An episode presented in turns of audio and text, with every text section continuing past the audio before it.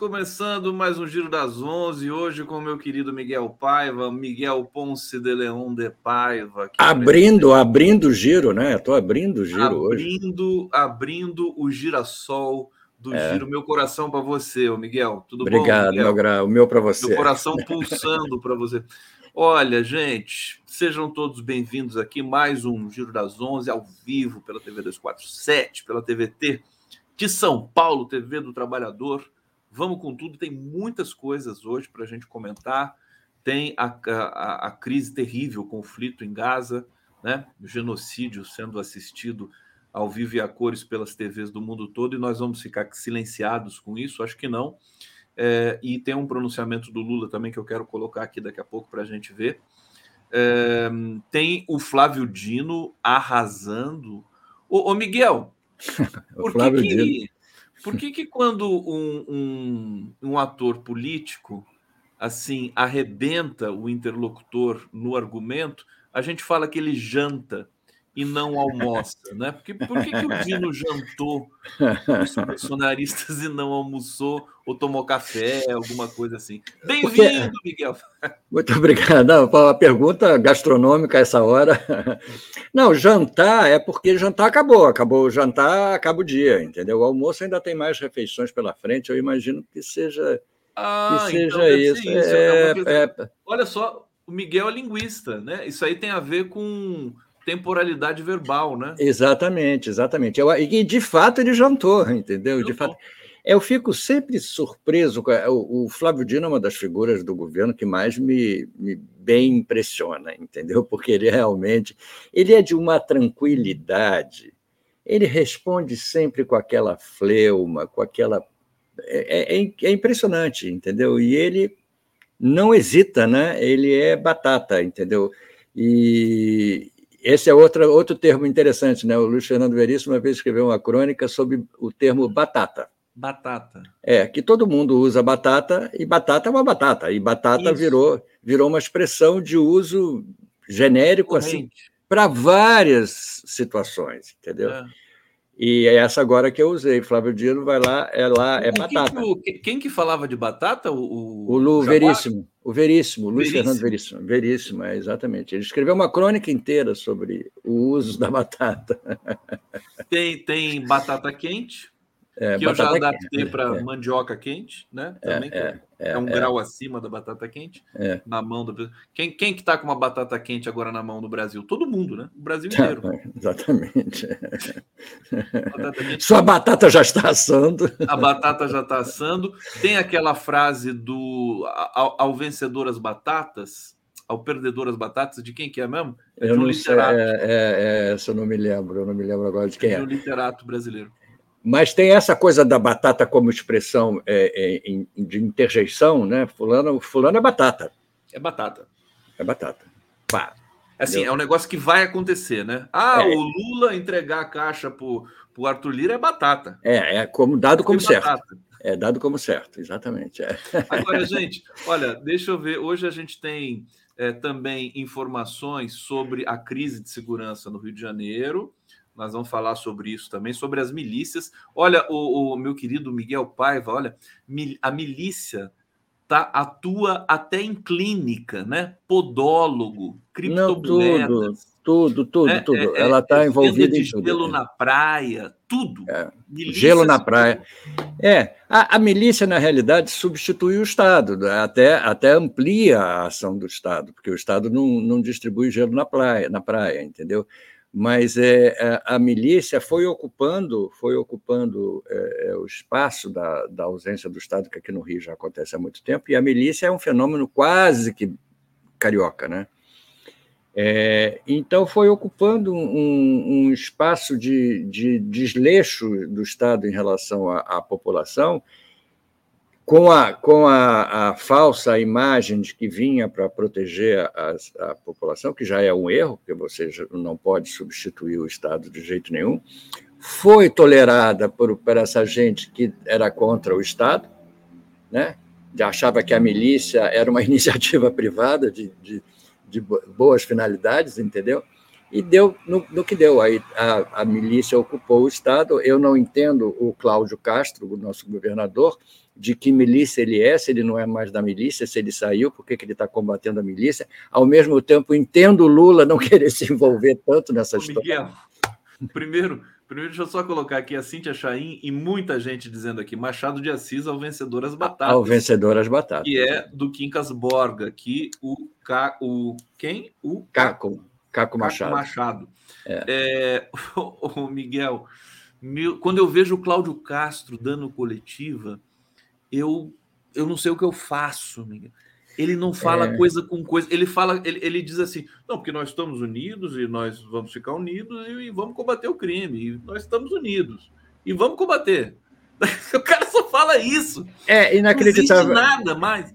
É, é inacreditável, Cláudio Castro, era um vereadorzinho né, que substituiu o Wilson Witzel, que foi um, um, um fenômeno para ser esquecido aqui no Rio de Janeiro, quando ele foi eleito, quando eu me lembro dele correndo na ponte Rio-Niterói, festejando que um bandido tinha sido preso ou, ou assassinado, não me lembro agora, e correndo, pulando, batendo palma. É, é, esse é o nosso, é o nosso Estado. E tem um, um, um ponto a mais que torna o discurso do Cláudio Castro. Eu, como já fui gago, eu reconheço todos os gagos. O Cláudio Castro é gago.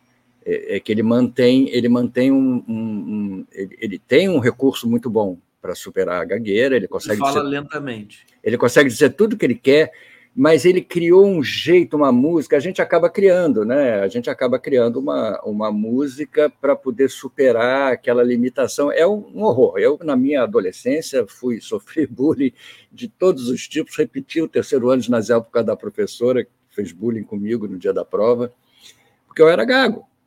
Então é. é... Como assim? Você era gago? Eu era gago, eu era gago mesmo, gago.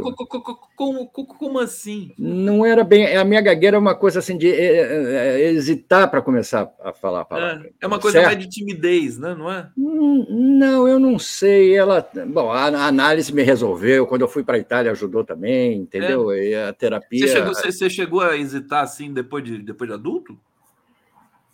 Eu, eu coloco como marco assim da minha gagueira o mundo, a vida adulta, depois que eu casei, é. depois que eu fui para a Itália, e tudo aí foi a, a, a, gagueira foi passando para um outro plano e eu quando eu aprendi uma outra língua, quando eu comecei a falar italiano, a gagueira foi ficando para trás. Mas eu me lembro gago adulto, sim. Agora, a verdade é que todos somos um pouco gagos, né? Todos nós. A gente sempre tem que. Há uma, é, é, há uma hesitação. A, é. a prosódia, né? isso há, há uma, isso é normal, mas a gente reconhece assim quando, quando a pessoa que está falando é gaga. É, mas eu tenho a maior, a maior empatia, entendeu? Porque eu sei o quanto é difícil, principalmente ele que tem um cargo público, entendeu? Independente do que ele significa politicamente, não estou falando disso, entendeu? Ele está ligado a não sei o quê, é a coisa que eu não votaria jamais nele. Eu acho que ele, é, ele é, é um resultado de uma circunstância que nós fomos vítimas. Agora, ele, com isso, ele cria um jeito de falar que é uma coisa assim com um bico, parece que ele está arrastando as palavras. Não, e pode até, porque assim, todos os políticos eles têm idiosincrasias, né, para a gente ser educado, né? Cada um tem que falar é. de um jeito o, o Alckmin, por exemplo, até hoje, né? O mesmo, mesmo pulando para o barco da esquerda, o Alckmin continua falando até hoje daquele jeito, separando sílabas, né? É, é, é exatamente. O Lula fala, o Lula tem uma língua presa, entendeu? O Lula tem a língua presa. Então todo mundo tem seu, seu problema, entendeu? É. Não há dúvida. Mas o do Cláudio Castro me impressiona, primeiro porque ele é governador do, do meu estado e segundo, porque isso faz com que o discurso dele tenha uma, um, um arrastar-se, entendeu? Que é, é complicado. Olha, Giro das Onze especial, fonética e fonologia. Estamos aqui, vamos discutir a prosódia né, de todos os políticos brasileiros. Agora, o, o, você sabe que o Lula, essa coisa que você falou da língua presa, vou fazer uma campanha aqui, língua livre.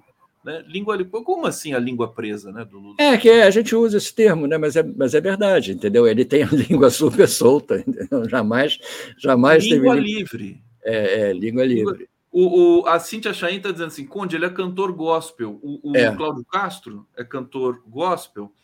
É, pois é. E canta samba também, canta samba. Outro dia eu vi na internet tá, um vídeo dele cantando cantando um samba numa festa. Então ele gosta de samba, samba pagode. Você sabe que o gago, o gago mais notório que eu conheço, brasileiro e tudo mais, além da música maravilhosa do Noel Rosa, né? Mumu, mulher em mim, fizeste um estrago, mas música maravilhosa que o João Bosco gravou. Mas é, é, é o Nelson Gonçalves. Ele Nelson era muito gago, mas o ele gago era gago e continuou sendo gago. Ele só não gaguejava quando cantava.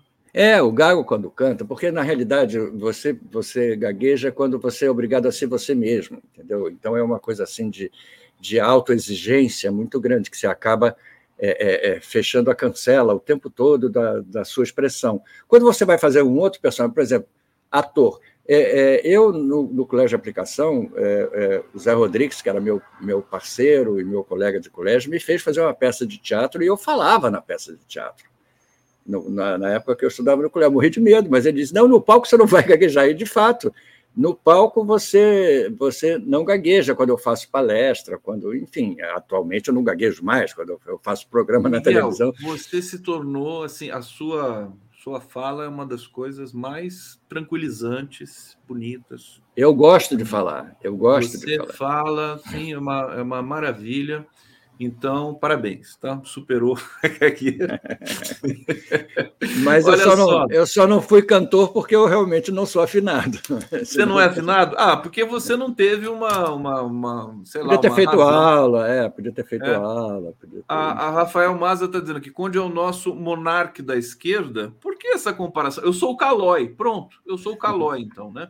O monarca, é, o monarca é gago? Eu não sei. Não, não, ele, acho que ele está falando isso porque eu sou extravagante, estriônico, né? Pode ah, ser. o Conde é o nosso monarca, é. Conde. Ah, tá. Gostei, é. viu, o, o, o, Rafael? Eu sou o Calói, pronto. Agora o Conde é o Calói. É, Edson Antunes, Cláudio Castro é um fantoche do governo do Rio de Janeiro, não manda nada, e a Alerj está dominada pela milícia.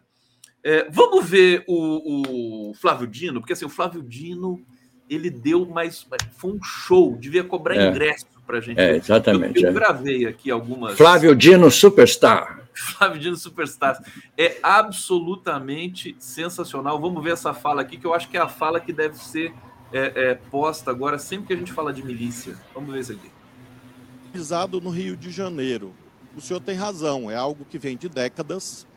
E um dos maiores erros políticos que houve no Rio de Janeiro foi o incentivo às milícias as milícias foram incentivadas por políticos e protegidos por políticos. Eu nunca homenageei miliciano. Eu não sou amigo de miliciano, não sou vizinho de miliciano, não empreguei no meu gabinete filho de miliciano, esposa de miliciano e, portanto, não tenho nenhuma relação com o crime organizado no Rio de Janeiro.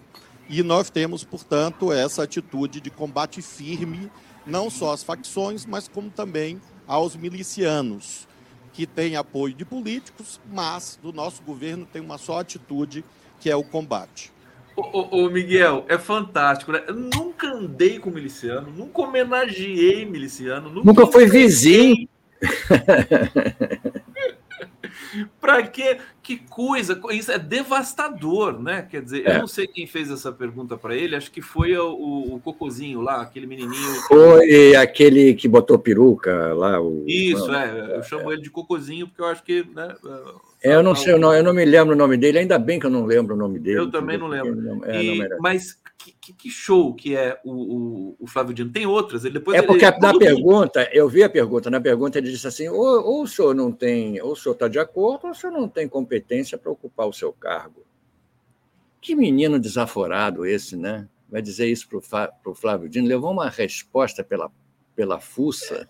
É, ele falou isso para o Flávio Dino. Parece que eles gostam de. são masoquistas, né? Gostam de, é, de apanhar, exatamente. O Dino realmente ele devasta. O nome do Cocozinho é Nicolas, Nicolas Ferreira, né? Nicolas Ferreira. É, e, e, assim, impressionante. Eu, o Dino fica bem em qualquer lugar, né, o, o Miguel? Ele tinha, eu tinha identificado aqui uma certa um certo declínio. Da, inclusive, ele se recolheu um pouco, né? Depois que foi é, sondado, ventilado para o. Ele até pediu, né? Ele até pediu para não. Eu até tinha feito é, com a, com a toga. Ele se recolheu e tudo é. mais, porque daí você começa a receber pressão, as pessoas começam é. a querer o seu cargo, essa coisa da divisão do Ministério da Segurança Pública e tudo mais. E agora, nessa comissão, ele cresce de novo como Flávio Dino Huck, como ele foi associado aí nesses memes, que é também a nossa thumb de hoje. Ô, Miguel, fala nisso que, que você acha do Ministério da Segurança Pública separado do Ministério da Justiça? Você acha que é uma eu boa? eu estava pensando nisso agora, porque eu vi alguém comentou aqui. É, é, eu não sei o que, que eu acho. Na realidade, eu acho que a segurança pública no, no Brasil, principalmente no Brasil em geral, no Rio de Janeiro em particular, é um problema muito sério é um problema que precisa ser. Eu tenho sempre medo do Ministério da Segurança Pública, entendeu? Que se torne alguma coisa um pouco autoritária, que ultrapasse certos limites e tal, porque o brasileiro adora ultrapassar um limite, limite de velocidade, ultrapassar sinal, ultrapassar limite de violência. O brasileiro adora ultrapassar, entendeu? Eu tenho medo disso, eu só tenho medo disso. Agora, se não cabe é, dentro do Ministério da, da Justiça, quer dizer, o Ministério da Justiça, ao que me parece, existe para isso, para cuidar dessas questões todas, entendeu? Eu acho que uma bela secretaria, como está acontecendo agora já com Capelli, é ótimo, funciona, funciona super bem. Não sei se é o caso de criar mais um ministério, não vai ajudar a resolver. É só isso. Eu acho que vai, que vai ampliar a despesa e eu acho que uma bela secretaria com uma disposição política vai dar certo é que o Ministério da Justiça, não sei, acho que foi o próprio Flávio Dino que falou, 80% é segurança pública. É. Porque o Ministério da Justiça é meio cartorial, né? Uma coisa assim de É, exatamente, é, exatamente. Eu acho que é uma redundância você, você separar. Vai ser que nem o Galeão e o Santos Dumont. Você tira tudo do Santos Dumont, bota no, tira tudo do Galeão, bota no Santos Dumont e esvazia o Galeão. Agora estão botando tudo de volta. É, mas assim, tem gente que fala o seguinte, né? Alguns estrategistas, mas se o governo criar um Ministério de Segurança Pública, é, quem vai começar a ser cobrado pela, né, de maneira muito mais forte por todos os, por toda a violência no país, vai ser o governo federal e não vai ser mais os governos estaduais, que ademais não são tão cobrados assim pela imprensa, né? A imprensa não, vai, é, é, já está é. indo direto no governo federal, porque sabe que os governos estaduais não tem imaginação, não tem condição, estrutura, criatividade para resolver esse problema. Né? É. É, tem esse aspecto. O Ministério da Segurança Pública abarca, assambarcaria as secretarias de segurança dos estados, né, de uma certa forma, entendeu? Se ocuparia, se ocuparia disso. Isso vai, vai melindrar certos, certos governos e tal. Eu não sei se é um vespeiro para você mexer agora, entendeu? Não sei, a questão é tão, é tão séria aqui do Rio de Janeiro. Aliás, o Lula ele se tornou um especialista nisso, né? Em, em procrastinar algumas questões. Quer dizer, PGR, pessoal, agora que ele começou de novo, depois da, da, da recuperação dele, né? Aliás, o que, que você achou da recuperação do Lula, Miguel? É, o que, que, que, você achou do zóio dele? Ficou zoiudo, né? Ele ficou bonito, é, com aquele zoião aberto. É, ficou bonito. Eu acho que foi super discreta, né? a gente não viu quase nenhuma foto dele nesse, nesse período, só aquela foto dele sentado lá falando com, com o Biden, com Israel, não sei com quem que foi.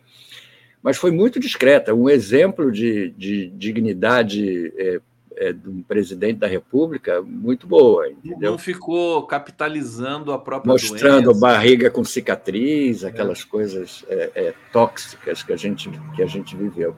Eu achei muito bom, achei bom. Agora, eu acho que, por exemplo, o, o, o, o Senado aprovou os indicados pelo Lula para o STJ ontem, já é resultado dessa, dessa negociação aí que envolve Caixa Econômica, etc. Recusou um, né? Recusou, um, é. é. Não entendi muito bem por quê, segundo o Lira. É... Eu acho que o Lira. O que, que você acha do Lira? Quando eu sei... Calma, a gente já vai falar do Lira. Antes, deixa eu só. Eu achei que o Lula ficou com uma cara de peixe, né? É, com todo carinho, né? Quer dizer, o peixe, o peixe Você... não tem pálpebra, né? E o é. Lula ficou, olha só como ele ficou com cara de peixe. Ó. É, exatamente. É, é porque ele, a operação, a cirurgia levantou aqui a pálpebra dele. Eu tenho, levantou. o meu médico e amigo meu, que é cirurgião plástico, já me ligou duas vezes. Miguel, você tem, eu estou te vendo na TV, você precisa fazer suas pálpebras. Você, você vai tirar sua pálpebra? Você... Não, eu já fiz uma vez. Você já, já fez? Fiz, já fiz, há muitos anos. Há ah, uns é? 20 anos atrás eu fiz. Porque era muito e o, caída. E o negócio é bom mesmo? Funciona? Ela, ela foi tão, tão discreto, foi tão bem feito que ninguém percebeu, entendeu? Agora já estão querendo que eu faça de novo, eu estou com uma certa preguiça de, de dizer bem a verdade. Não, você está lindo, pelo amor de Deus. Olha só o Miguel Paiva, gente. Estou com uma Olha certa só. preguiça de fazer a pálpebra. Ninguém Deixa nem sabe a idade do Miguel, nem fala, viu, Miguel? Sua idade, Não, não, ninguém não, vai não. acreditar. Ninguém Deixa para lá, deixa, deixa para lá. É, Falando em Paiva. idade, anteontem, dia 24, foi aniversário do grande Ziraldo, fez 91 anos, meu, meu É, pai querido, parceiro, guru, tudo, entendeu? você teve com ele, não? Não, porque o Ziraldo não está. Eu tive no, no, no ano passado, mas eu liguei para a mulher dele e ela me disse que não era o caso, porque ele não está mais. ele tá. Como é que ele, tá? Ele está quase ausente. Ele está quase, quase ausente. Dorme o dia inteiro e, Aham. enfim.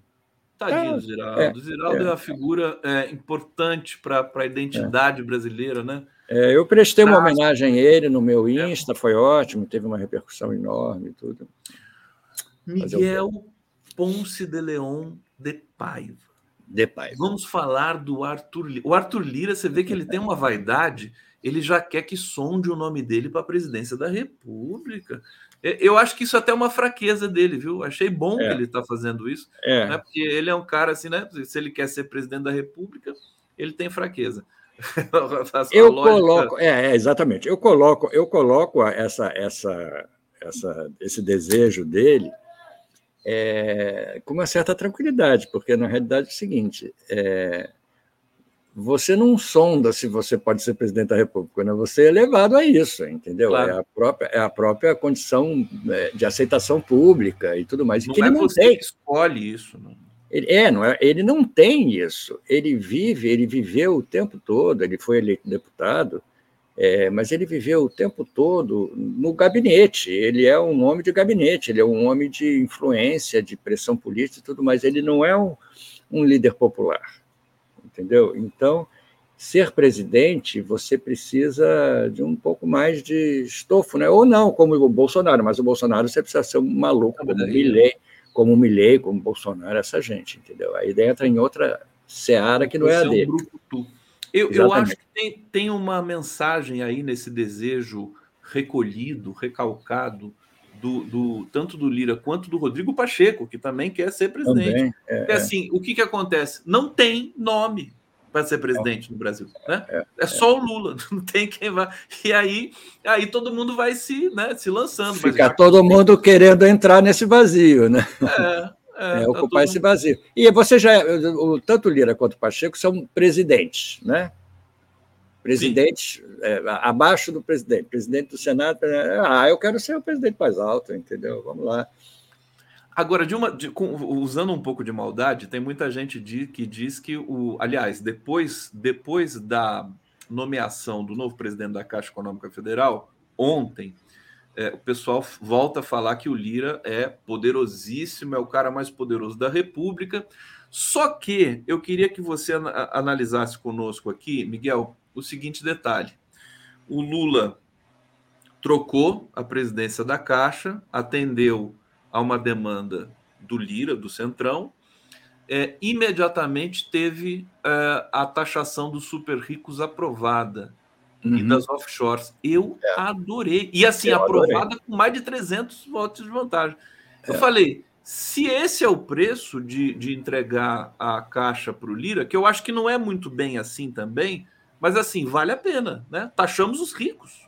Não, eu, eu, eu falei disso ontem. Eu acho o seguinte, que é, é, até hoje, é, com, já com 10 meses de governo, nós não, tem, não tivemos ainda nenhuma atitude, do, nenhuma consequência dessa política é, conciliatória do, do Lula, nenhum, nenhum. Ah, peraí, que estão me ligando aqui, eu preciso desligar.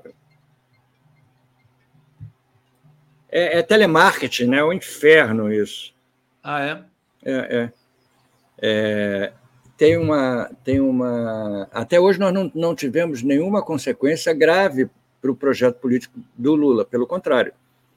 Está tudo dando certo. O que poderia não dar certo, ele está adiando.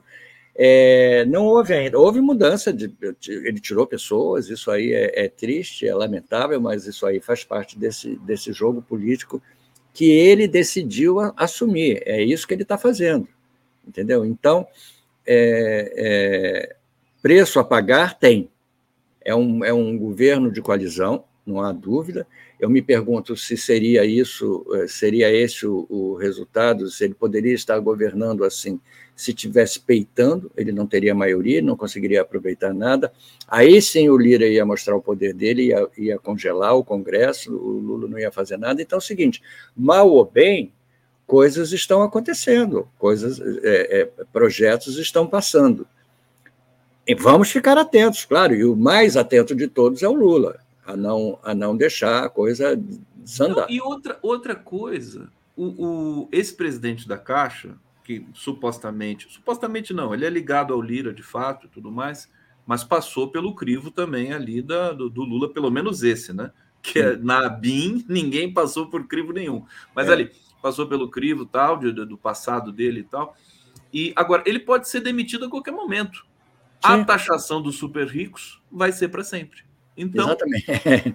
É uma boa, é uma boa comparação, porque é, mostra bem a diferença entre uma nomeação e um projeto político, entendeu? Sim. Você realmente tem uma grande, uma grande diferença aí entre, entre os dois. E parece que ele foi, ele fez parte do, do, do governo da Dilma, né? Ele foi alguma coisa do governo da Dilma. Isso, é, eu é, não sei exatamente o que. É, ele é um político. É, é, o Lula dá nó em pingo d'água. A verdade é que ele, ainda mais agora, sem dor, né? E com o zóio aberto daquele tamanho, né, ele vai.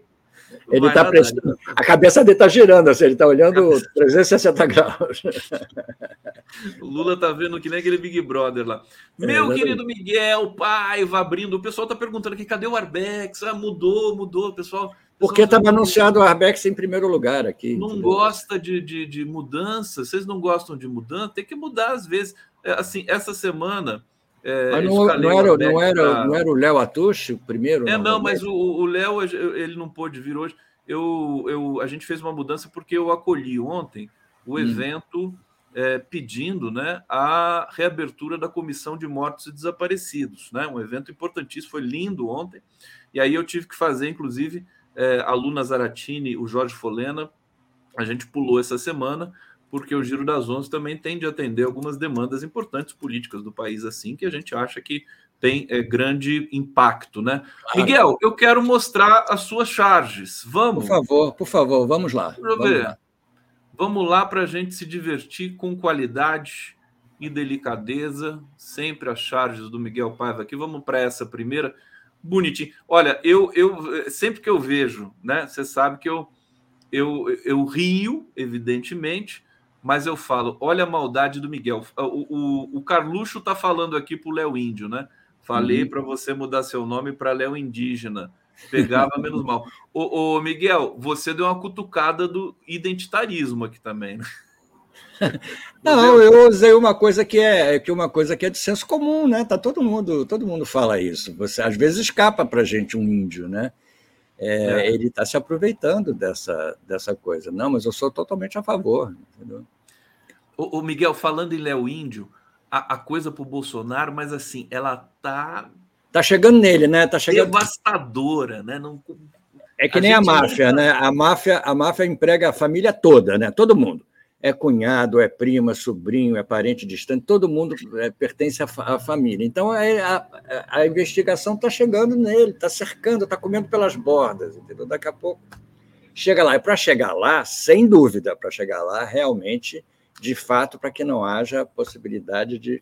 É, a Polícia Federal está caprichando tanto, tanto, tanto nessas investigações, fazendo tudo com muita, com muito rigor que quando sair a condenação desse cara, né, vai ser assim, puf. Vai, né? vai não vai ter jeito. O advogado né? vai falar assim, é, ó, é. desculpa, é. né? a gente vai embora daqui.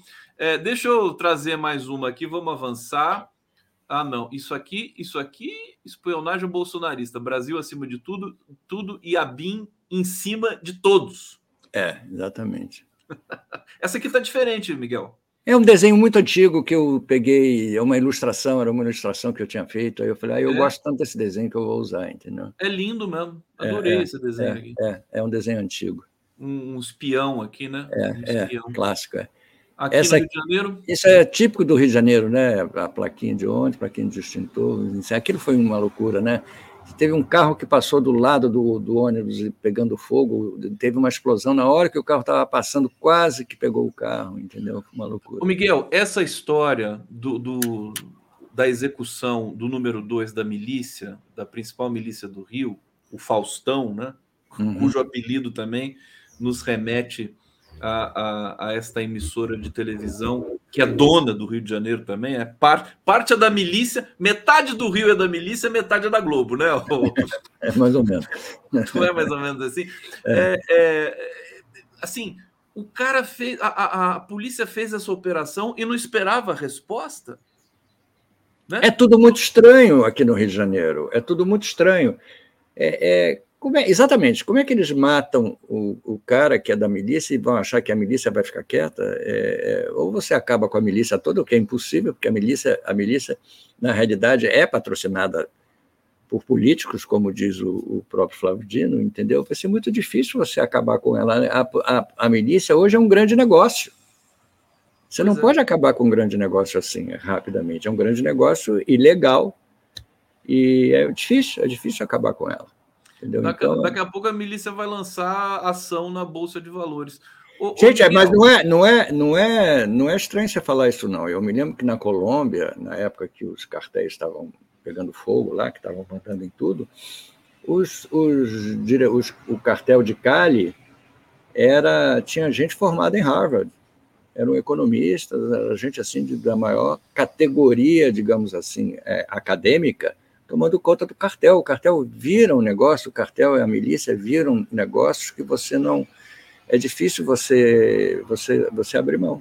É difícil você. E eles são organizados, coisa que as autoridades não são, né? Quer dizer, Exatamente. Esse, essa, essa, essa execução do, do, do Faustão no Rio de Janeiro é, causou uma, uma, uma, coisa terrível para a população trabalhadora do Rio de Janeiro. Dois nunca houve uma, uma nunca houve né? uma coisa assim, uma reação assim desse tipo, entendeu? Foi muito séria, é. foi muito séria. E, e, é incrível, eles vão queimar ônibus, né? Eu fiquei fazendo essa pergunta, né? Alguns internautas até me disseram assim: ah, não, porque a milícia tem sistema de van, então por isso que ela queima ônibus também, para já ganhar também na van. Mas que, que, que coisa de queimar ônibus? Não podia queimar carro de luxo, por exemplo? É, exatamente. Eu, eu, acho que esses ônibus que ela queima, a maior parte deles eram ônibus da, da prefeitura, né? São, são BRTs, né? Eu não sei, não sei se é, se é linha privada ou é linha é, da prefeitura, o que que é. O negócio da van existe. Eu não sei se é suficiente para justificar um, uma coisa dessa. É que é impactante, é espetacular, entendeu? Você queimar ônibus na rua é espetacular. Você atravessa o ônibus, queima, impede o trânsito. Olha, e se, se queimassem uma Ferrari ou uma Lamborghini, eu ia achar mais espetacular, mas tudo bem, é, tem gosto é. para tudo. É, não quero dar ideia também, me desculpem aqui. Mas você vê que é engraçado, né? Quando você atinge a população, ah, é, olha que coisa aí, que violência. Se você fizesse isso com um carro de um rico, ia ser um escândalo. Ia pois ser um é, escândalo. ia ser. É, que os, os, pop, os próprios pobres, mal informados, iriam se revoltar. Meu querido Miguel, acho que tem. Vamos mais uma aqui, até onde. Ah, não, isso aqui é a foto de. Ó, ó você aí, Geraldo. É, no ano passado, exatamente. Oh, é, que lindo, que fofo. É, é. E aqui o Carluxo? É, na TV Argentina. Ah, não, não. Esse aqui não. é o Eduardo. Eduardo, Eduardo, Eduardo na, na TV Argentina. Foi lá com o que ousadia desse, desse, desse cara, né? Lá na Argentina fazer fazer é, apologia é, de arma apologia na de arma na TV argentina. Os, os, jornalistas argentinos deram um exemplo de dignidade de dignidade.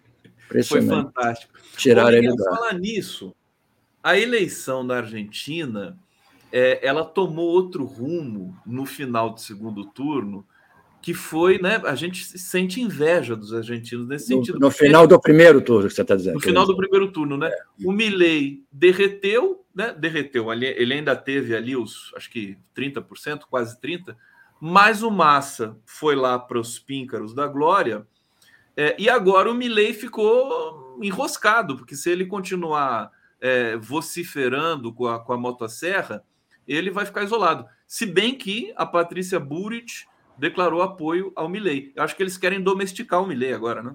Eu acho que, primeiro tem isso, eu acho que a, a Patrícia Burit é, não deve ter é, é, dado apoio ao Milley sem um compromisso dele. Apesar de que eu acho que foi um grande erro político da Patrícia Burit fazer isso. Ela tem muito seguidor, muito eleitor, que não votaria no Milley de jeito nenhum. Entendeu? Então, que devem ter ficado é, profundamente ofendidos com o apoio dela ao Milley, que foi um, um erro político assim crasso. Ela podia até dar uma de Ciro Gomes, que ela até ameaçou dar, e se isentar. Agora, apoiar o Milley é, é, foi realmente foi realmente muito arriscado e eu acho que não vai surtir muito efeito, não. Vamos ver a próxima pesquisa já depois desse apoio. Quero ver, estou curioso para ver. Olha, é, o pessoal está falando assim, Conde, deixa mais a, a, as charges do Miguel na tela.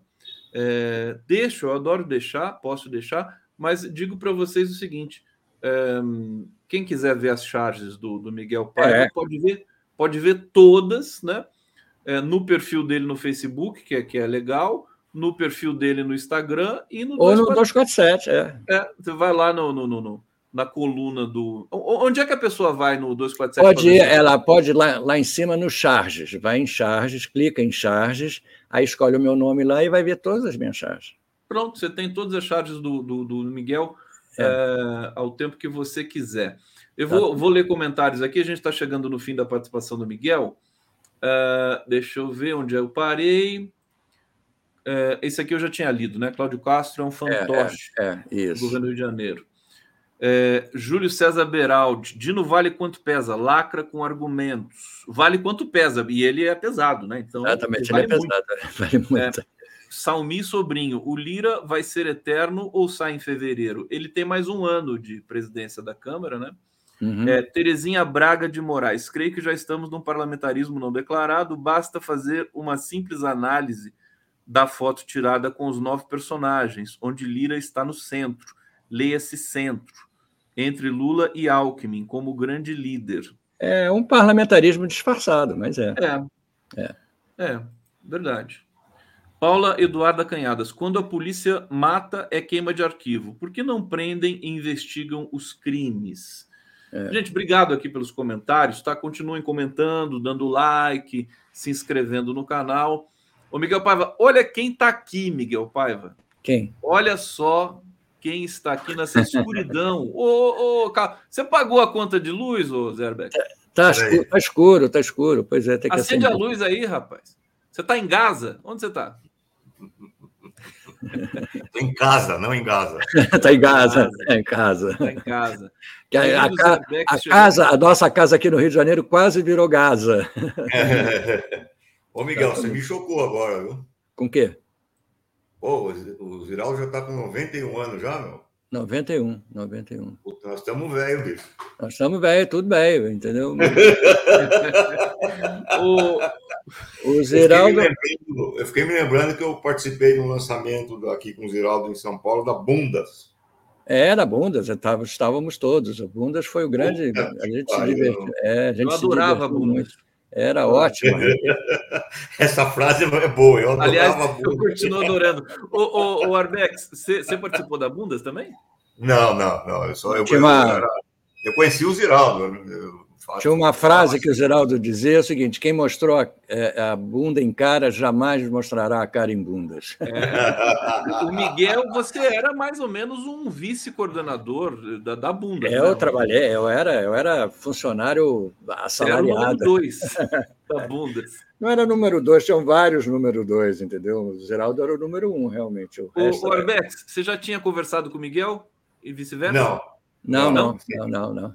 Você vê duas vez. pessoas tão simpáticas, tão corretas aqui conosco. Estamos felizes de vocês. Então, o programa hoje está muito sorridente, o programa hoje está cheio de alegria.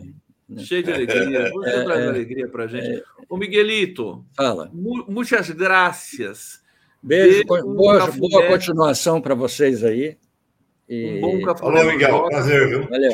Tchau, Arbex. Valeu. Uma hora a gente precisa se reunir para tomar. O, o Arbex não bebe, a gente pode tomar uma cerveja sem álcool. Tá bom. Tá bom?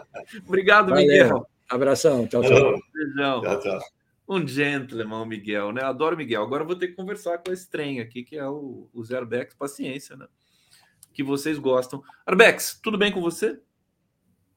É, mais ou menos, né? No que dá para. No que dá para Mais ou menos. Te- Temos muitas, muitas questões para atualizar com relação eh, a Gaza, a Israel. Eu nem sei muito bem por onde começar, porque tem muita coisa. Tem o discurso do Guterres eh, na ONU. Eh, você sempre me alerta para uma certa virada, né? Alguma coisa que está prestes a virar. Dá um panorama geral para a gente, para a gente começar a falar sobre Gaza nesse momento. José Bex, Júnior. Bom, é, primeiro, obrigado mais uma vez, obrigado a todo mundo que está nos, nos participando. É, eu, antes de falar de Gaza, tenho um rápido comentário a fazer sobre o final do teu papo com o Miguel. Eu quero chamar a atenção o seguinte: a Patrícia Burit deu apoio ao Milley, mas, mas ela representava uma coordenação de três partidos. Os outros dois não deram, só ela deu. O Partido Radical não deu, o outro também, que esqueci o nome, também não deu. Então, não é assim. é, E como, e como acho que foi você mesmo que falou, o pessoal. Ah, não, foi o Miguel que falou. é, a maioria dos eleitores da Patrícia Burit não, não, não suporta o Milley. Então, não existe uma transferência de, de, de votos. Não, não, não vai existir isso daí. Não, só essa observação. Sobre a, a questão de Gaza, eu queria, eu queria chamar a atenção para duas coisas que estão acontecendo nos Estados Unidos. A primeira é que é que está havendo uma ebulição muito forte em tudo quanto é camp, campus universitário. Assim, as universidades estão em guerra. A imensa maioria em apoio aos palestinos, algumas fazendo barricadas, barricadas para enfrentar a polícia. É, você tem uma, uma coisa fantástica que aconteceu outro dia. Você tem uma universidade que foi fundada por judeus progressistas, chamada Brandeis University, e a Brandeis se recusou a assinar uma, uma carta condenando o Hamas por terrorismo. Se recusou, falou: não, nós não vamos assinar isso aí, não. Uma universidade fundada por judeus progressistas. Quer dizer, você começa a ter uma coisa, uma ebulição na, na, na, que, que, lembra muito os, o, o, as ebulições do movimento estudantil na época da Guerra do Vietnã, quando você tinha aquelas grandes é, manifestações é, pelo, pelo fim da Guerra do Vietnã. Dentro do Congresso dos Estados Unidos também está tendo uma grande movimentação. Um monte de assessores de parlamentares pressionando os parlamentares é, para pedir imediatamente um cessar-fogo. A, a base do, do senador do, do, Sanders escreveu uma carta para o Sanders dizendo: olha, nós te apoiamos porque você é progressista, porque você tem é, compromisso com, com, a democracia, você tem compromisso com direitos humanos, e está na hora de você se pronunciar abertamente a favor de um cessar-fogo imediato. Porque até agora o Bernard Sanders não falou em cessar-fogo. Né? Ele criticou o bombardeio, criticou Israel, falou que é inaceitável tal, a morte de civis, mas não pediu um cessar-fogo. E agora, a, toda. A, aliás, a assessoria dele, a assessoria é, de todos os, os, senadores que, que têm uma, um verniz progressista no, lá, lá no, nos Estados Unidos, estão caminhando nesse sentido. Isso é uma coisa, isso é uma coisa inédita, é uma coisa extremamente. Nunca aconteceu isso desse jeito aí. Quer dizer, você está tendo uma pressão dentro do establishment mesmo, da, político dos Estados Unidos, no sentido de promover um cessar-fogo imediato. E eu estou prestando muita atenção também no New York Times, porque é a, é a porta-voz, vamos dizer assim, liberal, é, de judeus liberais nos Estados Unidos. E o New York Times está abertamente, editorialmente, contra o que está acontecendo lá em Gaza. Embora no noticiário ele reze o Pai Nosso, quer dizer, no noticiário ele vai de acordo com a cartilha, qualificando o Hamas como terrorista, e, e etc., é, dando aquelas manchetes horríveis e etc. Mas se você lê com atenção os principais articulistas, como Thomas Friedman, é, e, e, as posições editoriais do New York Times, você vai ver ali uma, forte, uma fortíssima crítica a Israel. O, Friedman está numa linha, já, já tem três artigos que ele escreveu, é, dizendo que Israel está, inclusive, marchando rumo ao suicídio. Ele falou: não tem país que, que consiga resistir a seis frentes ao mesmo tempo. E aí ele vai listando as seis frentes.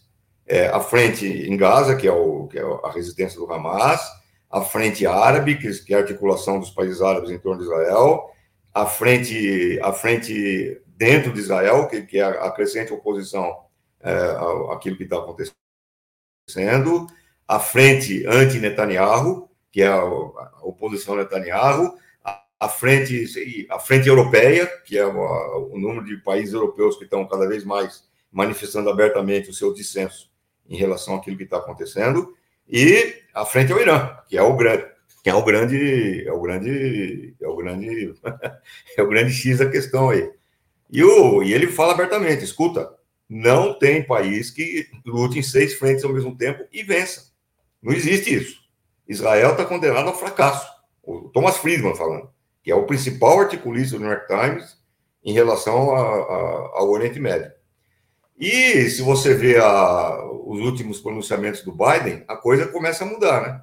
O Biden hoje fala que é preciso ter uma solução humana para dois estados, que o povo palestino merece dignidade, não sei o quê, piriporó. Quer dizer, tudo isso daí, dentro dos Estados o Unidos... O Biden está é... meio biruta de aeroporto, né? Cada hora ele fala uma coisa, né? Não, ele tá, ele continua com apoio incondicional a Israel, ninguém pode ter a menor dúvida em relação a isso é, houve uma incursão de tropas de elite dos Estados Unidos é, na Palestina há dois dias atrás. Tropas de elite dos Estados Unidos. Aquela Força Delta lá. Que, Eu não sabia. Na, na, Cisjordânia? É. Não, não, não, não. Em Gaza. Gaza? Em Gaza. Em Gaza. E foram rechaçados. Foram rechaçados. É, então, isso aí está acontecendo. Os Estados Unidos não, não tiraram o pé do, do acelerador nas operações. Só que isso daí entra em flagrante contraste com a opinião pública e com aquilo que está acontecendo na base da sociedade dos Estados Unidos. Eu tenho lido aqui alguns informes, francamente, um, um cara, um sujeito passou lá, na, acho que foi em Minneapolis, ontem na rua, estava tendo uma manifestação pró-Palestina, o cara, o cara passou de carro, acho que ele gritou alguma coisa pró-Israel, os manifestantes foram atrás dele. O cara... foram atrás dele para arrancar ele do carro. O cara saiu correndo, o cara teve que, teve que fugir. É, prefeituras na, na, Califórnia declarando apoio à Palestina, prefeituras na Califórnia. Quer dizer, então você tem um franco contraste aí entre os desejos do Pentágono e da indústria bélica dos Estados Unidos, que é de aumentar a guerra e aumentar armas, etc. e tal, e a opinião pública eh, dentro dos próprios Estados Unidos, que é um negócio que está. Agora, os chefes de Estado europeus ainda não, não entenderam isso, né? Não, os chefes de Estado europeu estão rachados, estão bem rachados. É, o, a União Europeia foi obrigada a tirar uma resolução é, de consenso pedindo a formação imediata de, corredores humanitários é, para levar assistência ao povo palestino em termos diplomaticamente fortes o suficiente para evitar o racha porque você tinha uma porção da União Europeia bastante expressiva, exigindo que a terminologia fosse cessar fogo imediatamente. Para não empregar a terminologia cessar fogo imediatamente, principalmente França e Inglaterra pressionaram para ter uma, uma, uma carta de consenso forte, pedindo ajuda humanitária, dizendo que é inaceitável as vítimas de civis, etc. E tal. Isso aí está acontecendo porque está um evidente, tem um evidente racha entre a Ursula von der Linden lá, que é da, a presidente do Parlamento Europeu, e o Michel London, que é o presidente do Conselho Europeu. São duas coisas diferentes. E, e o Michel London é francamente processar, eh, cessar fogo imediatamente, etc. Tal, entrando em confronto direto com a Úrsula. Quer dizer, não é assim. Não, não tem essa homogeneidade que a Eu mídia... disse isso porque a gente viu o, o Sunak, né, o premier britânico, e o Macron indo né, fisicamente a Tel Aviv para prestar solidariedade e dizer palavras né, é, de solidariedade a Netanyahu. O que eu acho que é quase que um suicídio para esses dois. Lógico. Né? Lógico, mas eles estão fazendo isso porque eles são obrigados a rezar, né? A rezar na, na Santa Cruz, né? O, eu, eu sou tanto obrigado. Macron quanto, tanto o Macron quanto o outro lá. Explica é... para o público o que é rezar na Santa Cruz aqui. A União Europeia, a, a, os principais países da União Europeia, é, Estados, é, Inglaterra, França e, e Alemanha, não, cons não conseguem, não têm ousadia suficiente para se opor às determinações do imperialismo é, baseado em, em, Washington. Quer dizer, isso aí você pode ver aonde? Principalmente a guerra da Ucrânia mostrou isso, quando a Inglaterra e a. principalmente a Alemanha.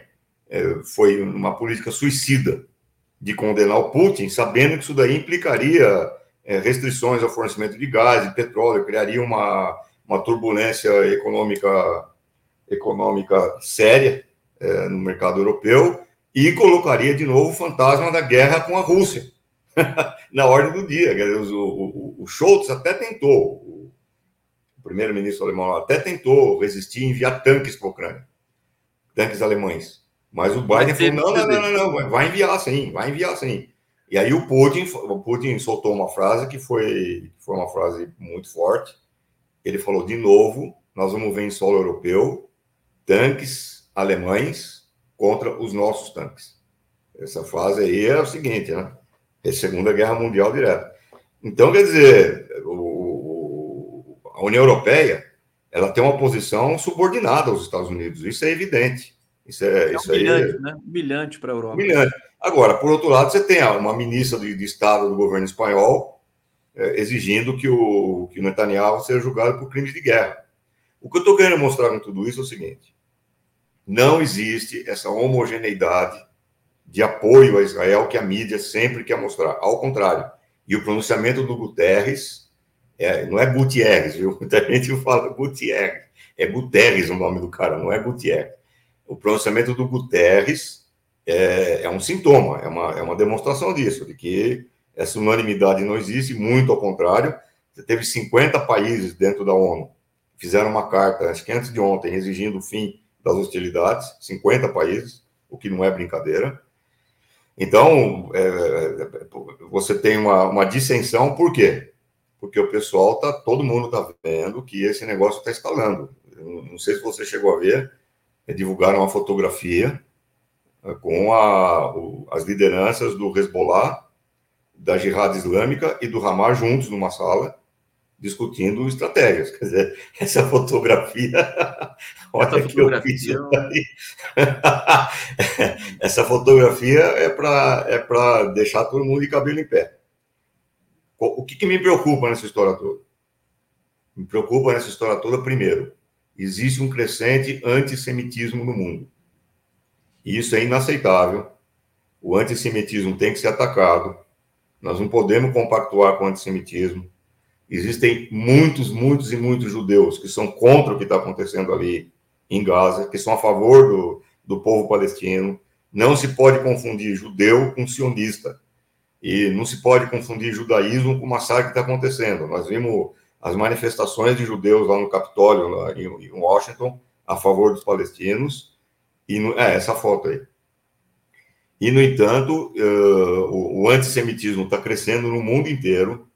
É, isso aí é muito preocupante e tem que ser condenado. Nós não podemos, nós não podemos por um segundo hesitar em Agora, condenar o antissemitismo. E junto com, peraí, peraí, e junto com o antissemitismo está crescendo também a islamofobia.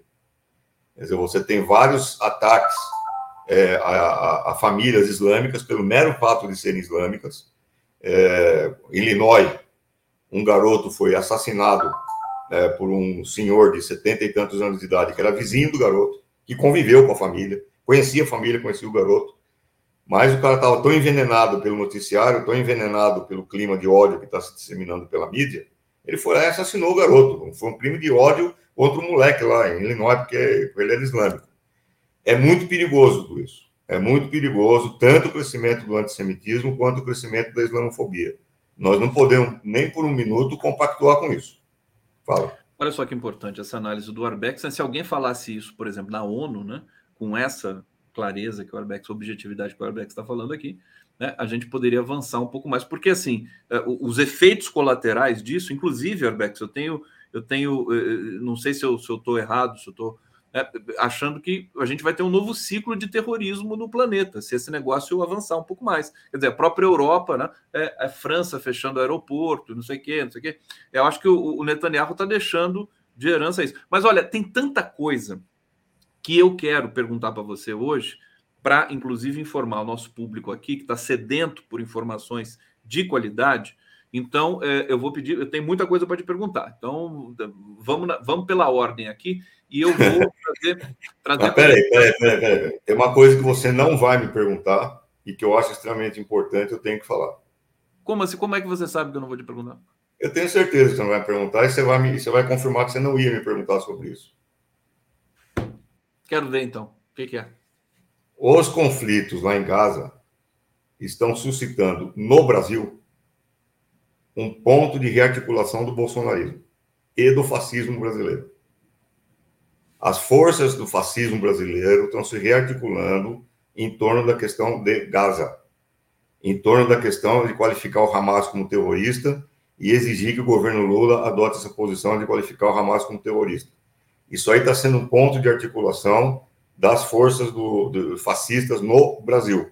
E pior ainda, se você analisar é, é, o recente embate que teve entre o PT e a Embaixada de Israel no Brasil, você vai ver que a Embaixada de Israel no Brasil está tá, tá se oferecendo para ser exatamente isso um ponto de aglutinação anti-PT, contra o PT e contra a democracia e nazista. É, isso aí se articula perfeitamente bem com uma, uma, uma coisa que eu falei várias vezes no, na, aqui na, nesse podcast aqui. Várias vezes. Eu cheguei até a encher o saco de quem viu o podcast, porque todo o programa começava assim. O Delgatti, no seu, no seu depoimento à CPI, disse que o presidente Lula teria, o, o presidente Bolsonaro teria dito a, a, a ele, Delgatti, que um país estrangeiro estava espionando a, toda a comunicação do, do Xandão e de ministro do Supremo Tribunal Federal. O Delgatti afirmou isso no CPI. E eu começava todo o programa dizendo o seguinte: quem é o país estrangeiro que está fazendo isso? Quem é o país estrangeiro que está espionando? Quem é o país estrangeiro que está fornecendo tecnologia instrumentos de espionagem, isso aí tem que ser investigado. Eu falei isso umas quatro, cinco vezes aqui no teu programa. E não aconteceu nada. O governo não investigou, não foi fundo, até que estourou agora esse negócio da BIM, que evidentemente está completamente vinculado a, a, esse esquema de, de, de, vigilância que é fornecido por quem? Por Israel. Então, eu acho o seguinte, é, na minha opinião, ou o governo Lula leva isso a sério, e, inclusive, revogue, revogue os acordos de espionagem e segurança feitos com Israel na época do governo Bolsonaro, ou o governo Lula para de brincar com essa história aí, para de empurrar com a barriga e leve isso a sério, ou, ou nós vamos continuar alimentando a besta. Não é brincadeira a inserção dos serviços de espionagem e segurança de Israel dentro do serviço de segurança brasileiro. E essa inserção é articuladora do neofascismo no Brasil. Então, essa, essa guerra que está acontecendo lá em Gaza tem consequências imediatas para o Brasil. Esse é o primeiro ponto em relação ao Brasil, que eu, que eu sabia que você não ia perguntar, como de fato você não ia. O segundo ponto que você não ia perguntar é o seguinte: é, para quem acha que, para quem acha, para quem acha que Gaza diz respeito a uma luta num lugar longínquo lá no Oriente Médio, para quem acha isso, eu proponho que analise com cuidado algumas notícias que saíram nas últimas, nos últimos dias sobre a Amazônia. Sobre a Amazônia. E notem que o governo autorizou autorizou exercícios militares com soldados dos Estados Unidos na Amazônia. 300 soldados dos Estados Unidos estão em manobras na Amazônia junto com o Exército Brasileiro. Se o experimento de Gaza for bem sucedido, isto é, se eles conseguirem expulsar a população de Gaza, expulsar a população de Gaza, anexar esses territórios, etc. e tal, isso mostra um modus operandi que pode perfeitamente bem ser aplicado à Amazônia. Ué, por que não? A Amazônia é rica em nióbio, a Amazônia é rica em, em, em, em diversidade, biodiversidade, a Amazônia é rica em água, que é uma das coisas mais preciosas que e vai ser cada vez mais precioso para a humanidade nos próximos nas próximas décadas. Ué, e, e vocês já viram os Estados Unidos entrarem militarmente em algum país e deixarem esse país de uma forma espontânea? Alguém já viu isso acontecer na história? Quando os caras metem a pata num país, eles ficam lá, meu amigo. Então, o que está acontecendo hoje é a ameaça à Amazônia, com a bênção do governo Lula. Com a bênção do governo Lula. O problema é o seguinte: Gaza é um experimento de ocupação territorial e colonial que, se der certo, que se der certo, vai ser amplamente utilizado pelo imperialismo cada vez mais. Não é por um acaso que Gaza está acontecendo justamente quando, lá na, na, na Ásia Central, os caras realizam a limpeza étnica de Nagorno-Karabakh, com a ajuda de Israel. As tropas do Azerbaijão que expulsaram os armênios do Alto Karabakh foram assessorados por Israel. Quer dizer, nós estamos vendo um, um, um experimento colonial de controle territorial e controle de populações que está sendo experimentado agora em larga escala em Gaza. Então, quando nós estamos discutindo Gaza, não estamos discutindo negócio lá longe, no Oriente Médio, nós estamos discutindo a Amazônia, meu amigo. Nós estamos discutindo Aliás, a Amazônia. Porque não também discutindo crise de segurança no Rio de Janeiro, né? Por exemplo, que também que, que, que voltamos ao problema das voltamos aos problemas da, dos vínculos entre o Bolsonaro com milicianos com as, as, as armas e instrumentos de, de espionagem de, fornecidos por Israel. Olha, então, é, pronto, posso falar? Sim. Posso? Bom, eu ia fazer essa pergunta para você. Eu ia não ia, não. Não ia mesmo. Ele sabe que eu não ia. eu não ia mesmo, porque é tanta coisa. Mas, enfim, ainda bem que você é, tomou a iniciativa de respondê-las mesmo sem eu perguntar. Eu não, e sempre que você quiser fazer, por favor, faça. Porque são questões que às vezes escapam aqui, né? É, você avisou muito, muito firmemente mesmo essa questão da colaboração com Israel do governo anterior, e agora você está fazendo um alerta ainda mais, mais acho que impactante para mim, que é, é que esse processo pode reativar o bolsonarismo no Brasil. Está é, tá reativando. Está tá reativando. Léo Guimarães está dizendo aqui: onde se pode seguir José Arbex? Procurei bastante, bem-vindo. Olha, querido, para seguir os Arbex, pega uma bicicleta, tá? Sai pelas ruas de São Paulo e quando é... você vê assim essa cabecinha branca assim no, no, em cima do, sabe? Aí você segue, porque o Arbex não tem rede. Já falei para você que as pessoas estão reclamando, pedir cadê o blog do Arbex, cadê o Twitter do, do Arbex, cadê o Instagram do Arbex? Eu acho que você tem que abrir, porque você, enfim, eh, essas, essas coisas que você manda para a gente pelo Zap, você podia mandar publicamente para o Brasil inteiro, meu filho. Todo mundo quer saber. Tá bom? Então, fica o apelo aqui para o Arbex abrir um, uma rede social. A Vivian, Vivian ali está dizendo: casa comigo, Arbex. Sou ex-Brandês. Ah, olha que legal, olha que legal. O que, que é isso? Brandês é aquela universidade que eu falei para você. A ah. universidade fundada por deus liberais, etc. Não. E, tal, que não, e que se recusou a assinar o negócio da, da é, vai dar ciúme aqui no bate-papo. É uma fantástica, uma universidade fantástica. Todo mundo vai querer casar com a Arbex agora lá. É muito boa Brandês. Vive a Ah, olha aí, estão na base do Sanders, estão lutando muito. Boa! Estamos lutando a Vivian muito. Tá, a Vivian está goleando aí. A Vivian está bem aqui. Obrigado, Vivian. É, Fernando, lamento você querer casar com a Arbex, porque não recomendo. Fernando Bai, Arthur Lira é frangote perto do Obama. Ele diz aqui, assim, na boa, como separar antissemita? Como separar antissemitismo do antisionismo? É, é simples, né? O Arbex pode precisar melhor aqui na sequência, espera só um pouquinho. A Vivian, mais uma vez, e os navios chineses que chegam, que levam água da Amazônia? Uh, nem sei disso. Uh, Denise Lial, Arbex, cuidado, militantes como você e eu, é, como eu e você, quando começa a pôr o dedo na ferida, são cancelados pelo PT. Ah, mas o Arbex já foi cancelado pelo PT faz tempo, né? Você não está nem ligando né, para isso, né? Tá aqui. É, sabe, tu, sabe Chux, Gerson, Arbex, você tem algum estudo mais aprofundado sobre Vietnã. E, finalmente, Robson Bob Sobreiro, Estados Unidos quer explorar a antiga civilização superior.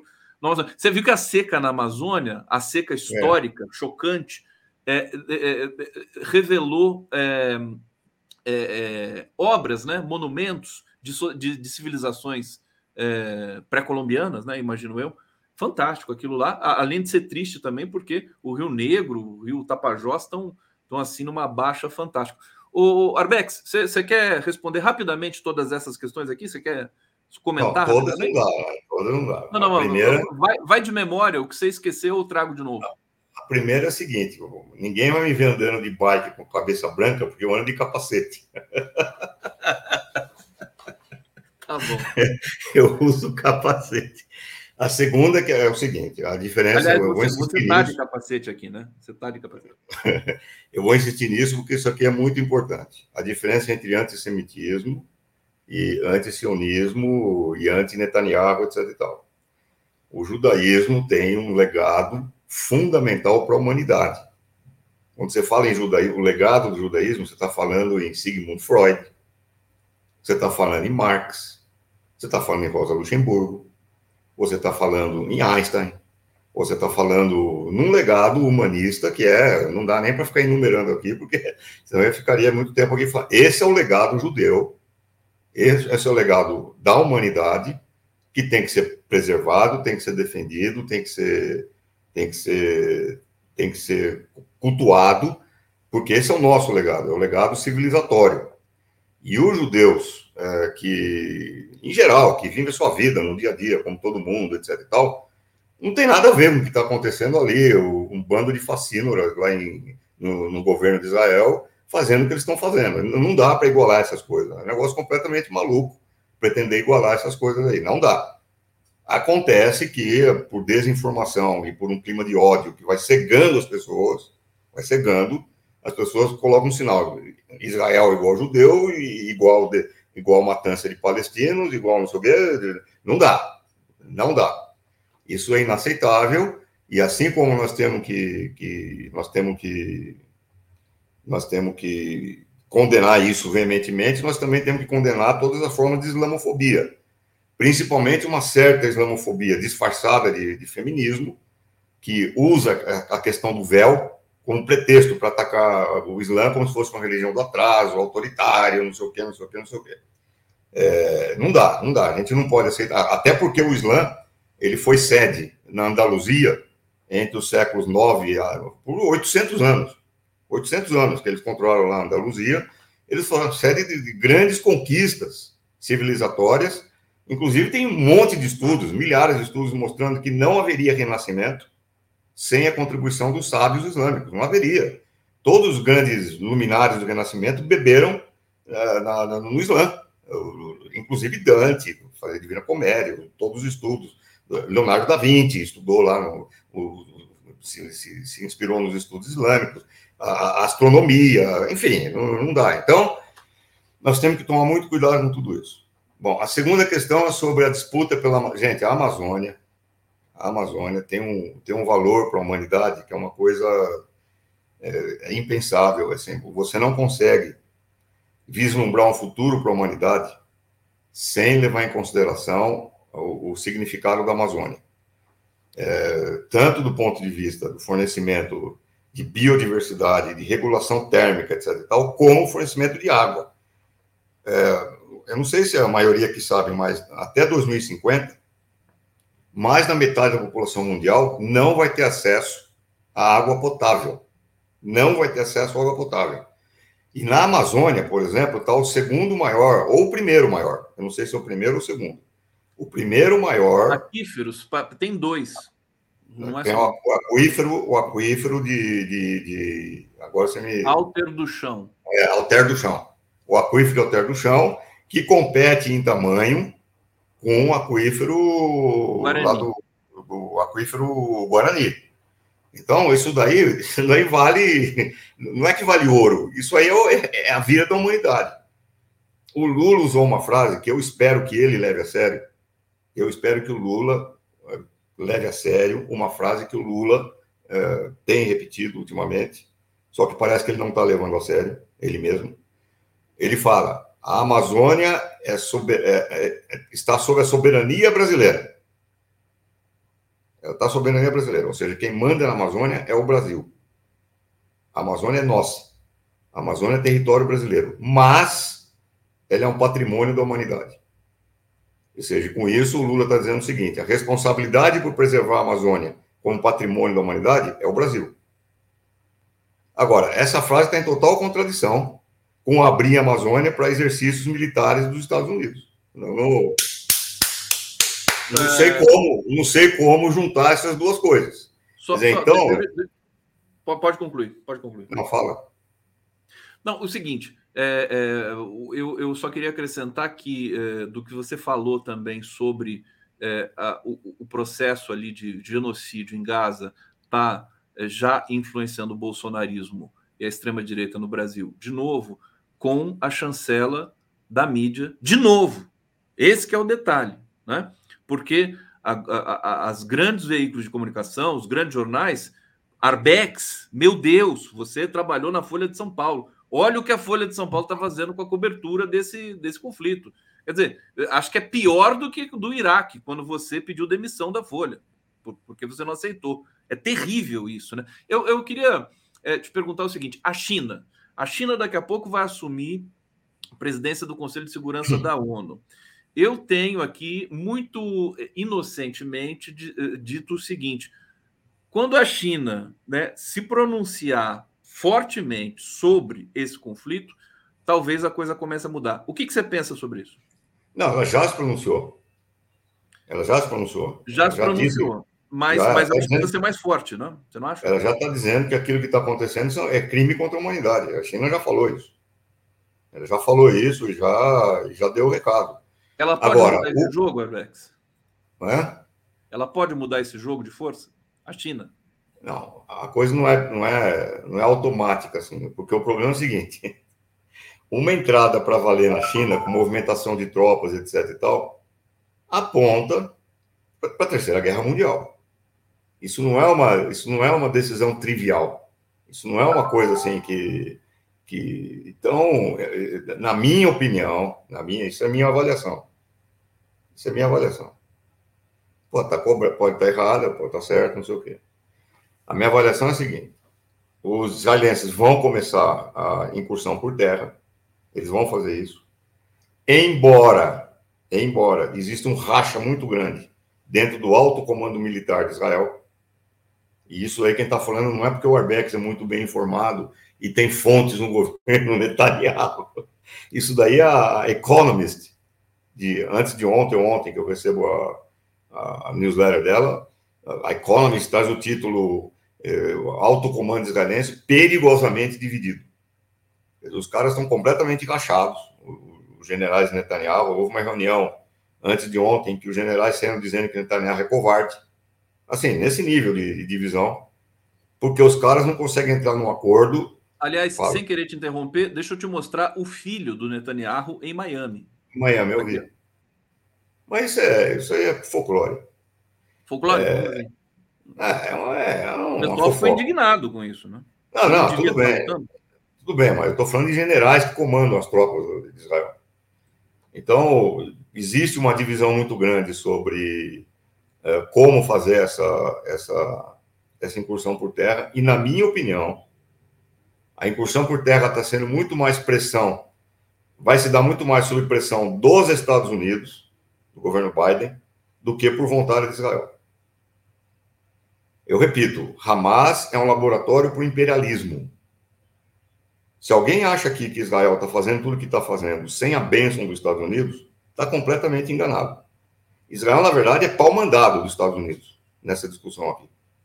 É, os Estados Unidos estão usando Israel, estão usando o povo judeu, aliás, os Estados Unidos estão usando o povo judeu é, como um laboratório é, para ver o que, que, vai acontecer.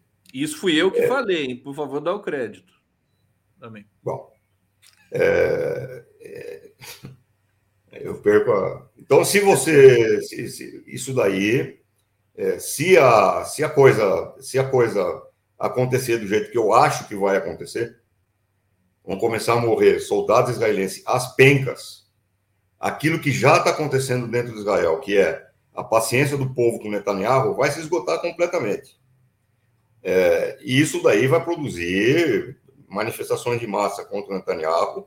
É isso que eu acho que vai acontecer. Isso já está acontecendo, né? Mais ou menos, de massa não. Então, mais ou menos acontecendo. É, mas vai, vai piorar muito exigindo a cabeça do Netanyahu numa situação de guerra. Aí é que nós vamos ver se vai haver mesmo a incursão para valer do, do Hezbollah e de outras e de outras organizações é, islâmicas que poderiam intervir na guerra. Para mim, é nessa etapa. Eu acho que antes disso aí acontecer, não vai haver envolvimento maior de ninguém. Para mim, o envolvimento maior vai começar quando a incursão por terra começar. E aí eu quero ver, porque aí se escalar mesmo, e se, o, e se Israel partir para bombardear a Síria, bombardear o sul do Líbano, bombardear todo mundo, aí entra o Irã, e aí, meu amigo. Eu, eu, eu particularmente, inocentemente, sempre ressalto isso, acho que está eh, escalando esse processo e, e, a gente vai acabar chegando nesse, nesse patamar. O que, que você pensa? Eu sei que você não é evidente, mas eh, observando o que está acontecendo até aqui, você acha que vai escalar esse, esse conflito? Eu acho que vai depender muito. Como que acabou a guerra do Vietnã? A guerra do Vietnã acabou quando começaram a chegar os corpos de 56 mil soldados dos Estados Unidos. É que eu já falei para você várias vezes. Os caras vão lá e matam 4 milhões de camponeses, mulheres, crianças, 4 milhões. Isso daí a opinião pública fica indignada tal, mas não tem maiores consequências. Quando começa a chegar os corpos dos soldados dos Estados Unidos, aí a coisa muda de figura. Porque aí o, as famílias dos Estados Unidos começam a ir para a rua e falam por que, que nossos filhos estão morrendo, etc, tal, etc. Tal. Então, é, na minha opinião, esse quadro vai ficar claro quando começar a, a, a, as incursões por terra e começar a haver mortes. Não começa nunca, né? Vamos, vamos, não, não é verdade não começa nunca. Ontem teve uma incursão rápida por tanques de Israel em Gaza. Ontem. É, mas eles é entram assim. e saem rapidinho, né? São covardes. É, é, é porque eles estão testando. Eles estão é. testando, porque eles não têm certeza. É isso que eu estou falando. Eles não têm certeza. Arbex, Agora, minutinho, minutinho, senão não vai dar tempo. A gente está acabando aqui. Deixa eu trazer só o Robson Bob Sobreira. Estados Unidos é, quer explorar a antiga civilização, civilização superior no Amazonas. É, Moisés Mota, Arbex, mas quem elege e mantém esse governo sionista que se expande e mata desenfreadamente? São judeus. Está aqui uma crítica, evidentemente, relevante. É, Sérgio Capilé, tudo isso que a Arbex está cobrando de Lula tem que cobrar de Janja, pois ela é que está fazendo a cabeça do presidente. Se eu tiver errado, corrija. Então, cobra da Janja, Arbex. Agora, Arbex, é, você me, me mandou ontem uma a, a, a, belíssima, corajosa entrevista que o Breno Altman fez com o dirigente do Hamas. É, eu queria que você falasse sobre isso, sobre essa entrevista que, que eu achei interessante. O Osama Ham, como é que é o nome dele? Osama Hamdan. É. Bom, é o primeiro que eu peço para todo mundo ver essa entrevista, porque eu não vou tentar aqui é, resumir o que ele falou, porque não faz sentido. É legal todo mundo ver, ouvir o que ele falou. Foi brilhante. O Bruno Altman está tendo um papel está tendo um papel absolutamente fundamental nessa história toda.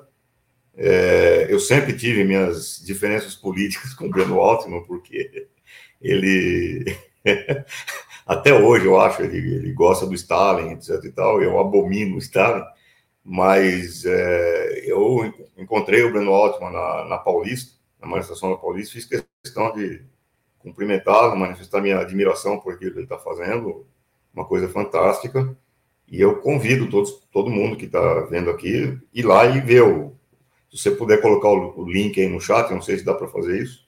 Vou fazer. É, todo mundo devia ver. Agora, tem uma coisa que me deixou muito impressionado na, naquilo que, o, que ele falou, o Hamdan.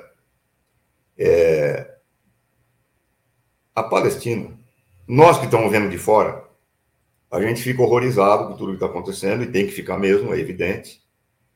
Mas a, a perspectiva dos palestinos é diferente o que ele fala é o seguinte: nós temos que escolher, na verdade, ele fala, qual é a nossa escolha?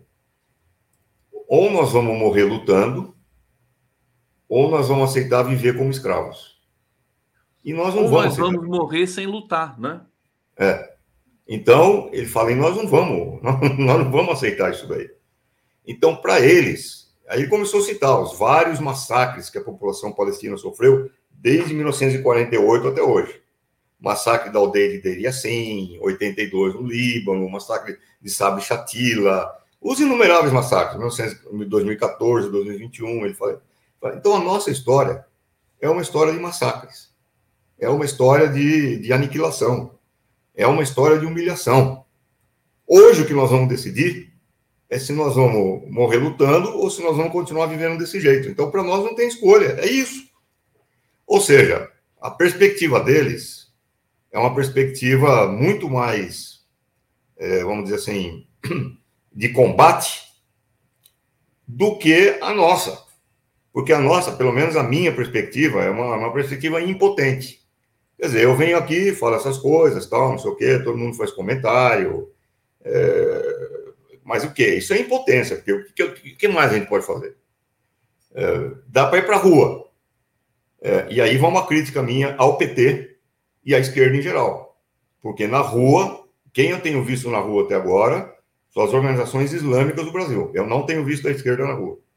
Com raras e honrosas exceções, como, por exemplo, o Genuíno estava lá, o grande Genuíno estava lá na Paulista, o Adriano Diogo estava na Paulista. Quer dizer, com raras e honrosas exceções, o PT está brilhando pela ausência total. Acho que o PT não entendeu ainda é, o que está acontecendo, ou não quer entender que está acontecendo, e a relação que tem entre a luta é, em apoio aos palestinos e a luta contra o fascismo no Brasil. Acho que o PT não entendeu ainda quem é o, a família Bolsonaro, a relação de família Bolsonaro com Israel, etc. O PT não entendeu ainda. Não sei se algum dia vai entender. E pelo jeito não vai entender. Vai se entubar em, 2000, em 2026, vai perder em 2026 e depois vai ficar enchendo o saco porque a direita é maldosa. Agora, não vi ninguém do PT, não vi ninguém da esquerda, com raras exceções. Estava lá o PCO com as bandeiras do PCO, etc. Tal, mas com raras e novas sessões. Então, o que eu digo aqui é o seguinte: é, a, a, a, nossa, a nossa perspectiva, a minha perspectiva aqui, é uma perspectiva impotente. É, no máximo, convencer as pessoas que têm que ir para a rua para lutar. É, exatamente por isso, para responder uma outra pergunta, por que, que eu não tenho rede social, etc. e tal? Eu vou ser muito sincero. Eu tenho dúvidas a cada semana se eu vou voltar a fazer alguma discussão aqui no, nesse podcast ou não. É, porque para fazer essa discussão eu tenho que ficar antenado com o que está acontecendo. Eu tenho que ficar informado sobre o que está acontecendo. E ao ver tudo o que está acontecendo, a minha primeira opção seria desligar o botão clique e me desinformar de tudo, porque eu acho que a humanidade é um experimento que já não deu certo. Quer dizer, eu acho que já, já, já o povo que sofreu o Holocausto hoje é representado por um Estado que está produzindo o Holocausto. Isso daí, para mim, é o seguinte: a humanidade fracassou, entendeu? É por isso que eu não mantenho redes sociais, porque eu não quero ficar todo dia antenado é, com, com essas notícias, que são notícias que me deixam completamente, completamente arrasado, uma sensação de impotência, não consigo dormir direito, não consigo, não consigo fazer as coisas direito. Porque é massacre, é holocausto, é os armênios sendo expulsos de suas terras, é o bombardeio lá da, da, da, da é coisa da Ucrânia, é para tudo quanto é lado, você, você vê o quê? Você vê, você vê é, essas, essas merdas todas, entendeu? a execução, o assassinato de 200 crianças por dia, realmente então, a humanidade fica então. olhando isso. Olha, deixa eu receber o Jefferson Miola aqui. Miola, querido, Boa. pode abrir o seu microfone? Deixa eu, deixa eu celebrar uh, os dois grandes mestres aqui da análise. Você conhecia o Jefferson Miola? Conhece Arbex, vice-versa? Pessoalmente Miola, não, pessoalmente não. Vejo ele no teu, leitura, no teu né? podcast. Você lembra desse, desse menino aqui, o, o, o, o, Miola, do tempo da Carlos Amigos, da Folha claro. de São Paulo? Como não? Como não? Como não? Como não? O, Ele é comunista, como não? O, o, como não? O, não, o Arbex faz parte, digamos, da, da minha gramática oh. política há 40 anos, pelo menos. Ô, Jefferson, eu, o Miguel já me deixou arrasado quando lembrou que o Ziraldo está com 91 anos. Agora você está falando isso? Porra! Mas eu, eu, eu, eu, eu, eu, eu, eu te considero, e não só por um, por um princípio digamos, corporativo nosso, mas um pós-jovem. Então, alto lá, nós somos uma geração, a primeira geração que pode viver aos, aos, chegar aos 100 anos pedalando com tranquilidade é a nossa, e eu acho que a gente tem que fazer jus a essa oportunidade, né? Um pós-jovem, cara que tem uma lucidez, né? E tem essa presença, né, enquanto intelectual público, né? Eu acho que isto já eh, responde muito, né? Uma forma, uma escolha de vida, né? Olha, o Miola, o Miola tem um blog muito bonito, é, que ele publica os artigos dele, é, e, e, não tem esse problema de, de, de, rede social, essa coisa assim tão massiva. Fala para ele, Miola, porque o seu blog ele é assim discreto no sentido de que é elegante. E eu acho que não te dá tanta, tanta, tanta, digamos, é, overdose de internet, né? Para o Abex fazer também. Fala para ele. Yeah. Não, eu, na verdade, tenho, tenho, tenho um uso, digamos assim, profilático, né, profilático, da internet, é. profilático, né. Eu tenho, na verdade, meu blog, que é uma espécie de um repositório, até eu tinha uma, uma, uma experiência anterior que era eh, não só de publicações próprias, mas também esse é um repositório de textos e artigos de fundo sobre a conjuntura e também análises mais estratégicas e estruturais, e tenho só um blog que é uma espécie desse repositório, viu, Arbex? Agora, eu também, que ouvi um pouco aqui, né, eu sou um pouco, eh, digamos, cuidadoso, né, meticuloso em relação a essa interação com as redes. Da mesma maneira, eu uso as redes né, de, de forma mais, digamos, funcional do que como espaço de interação social. Né, e percebo, e mesmo vale para o grupo do WhatsApp, que é, um, é, um, é, um, o, é algo Miola, curioso também usa muito bem o Facebook, eu gosto muito do Facebook do Miola, uhum. ele, ele põe, coloca ali denúncias, é, reflexões uhum. curtas, acho que é a cara do Arbex, mas o bicho é teimoso, uhum. vou fazer. Olha então, só, o...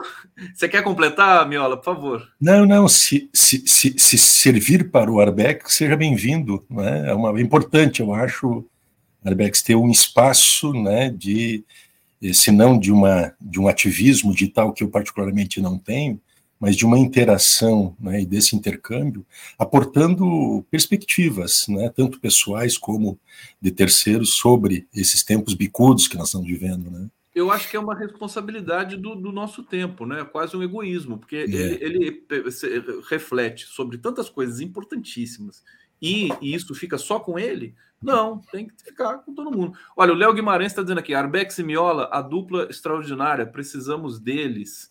É, obrigado, Léo Guimarães. Arbex, assalam aleikum. Salam aleikum. Deus nos abençoe. Tchau, Obrigado. Até mais. Tchau, Arbex. Um grande prazer, meu amigo. Prazer, prazer mesmo. É meu. Obrigado. Prazer é meu. Tchau, tchau.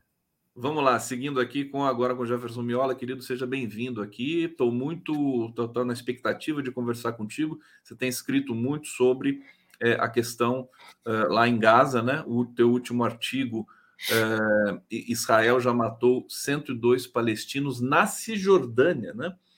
E é, você também disse, né, uma criança assassinada a cada nove minutos é, em Gaza. Fala um pouco, em linhas gerais, queria que você introduzisse aqui tua visão sobre essa vergonha para a humanidade que está em curso é. naquela região do mundo. Jefferson? É absoluto, né?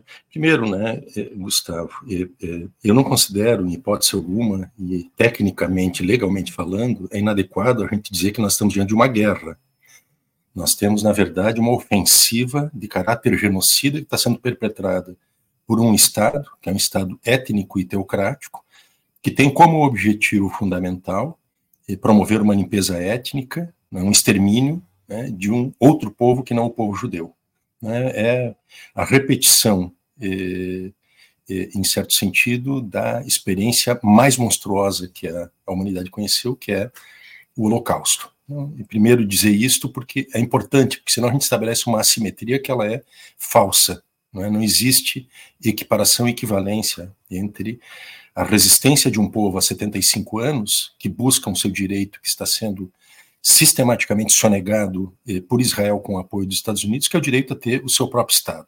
Né? E, decididamente, os palestinos estão tendo esse direito sonegado.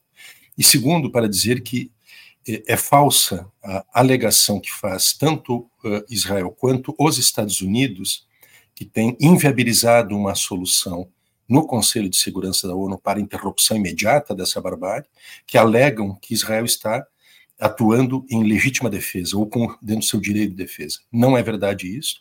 E a prova de que isso não é verdade é que a partir de 8 de outubro, no dia seguinte aos ataques, aqueles que nós podemos aqui, né, de onde nós estamos aqui no Brasil, considerar condenáveis os ataques que foi feito pelo Hamas no interior no território israelense, mas a no dia seguinte, em, na Cisjordânia, que não tem um resquício da presença do Hamas, tanto do ponto de vista de uma influência política na sociedade da Cisjordânia, quanto menos ainda uma organização militar na Cisjordânia, que ela é, é, é parcialmente, digamos, administrada sob tutela e controle de Israel pela autoridade palestina. E mesmo assim, Israel, então, iniciou uma escalada extremamente agressiva e já matou na Cisjordânia, 102 pessoas, 102 palestinos, e a grande maioria, nota bem, são de mulheres e crianças e pessoas idosas.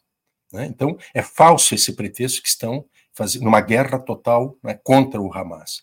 E o que é dramático né, e profundamente vergonhoso é que, diante de um cenário que nós estamos acompanhando, Gustavo, até o dia de ontem, eram 2.360 crianças mortas, assassinadas nesses ataques, bombardeios, né, fumigações com fósforo branco, com a fome agora estão começando a matar também, né, e com essa punição coletiva que é feita pelos acaba hoje, né?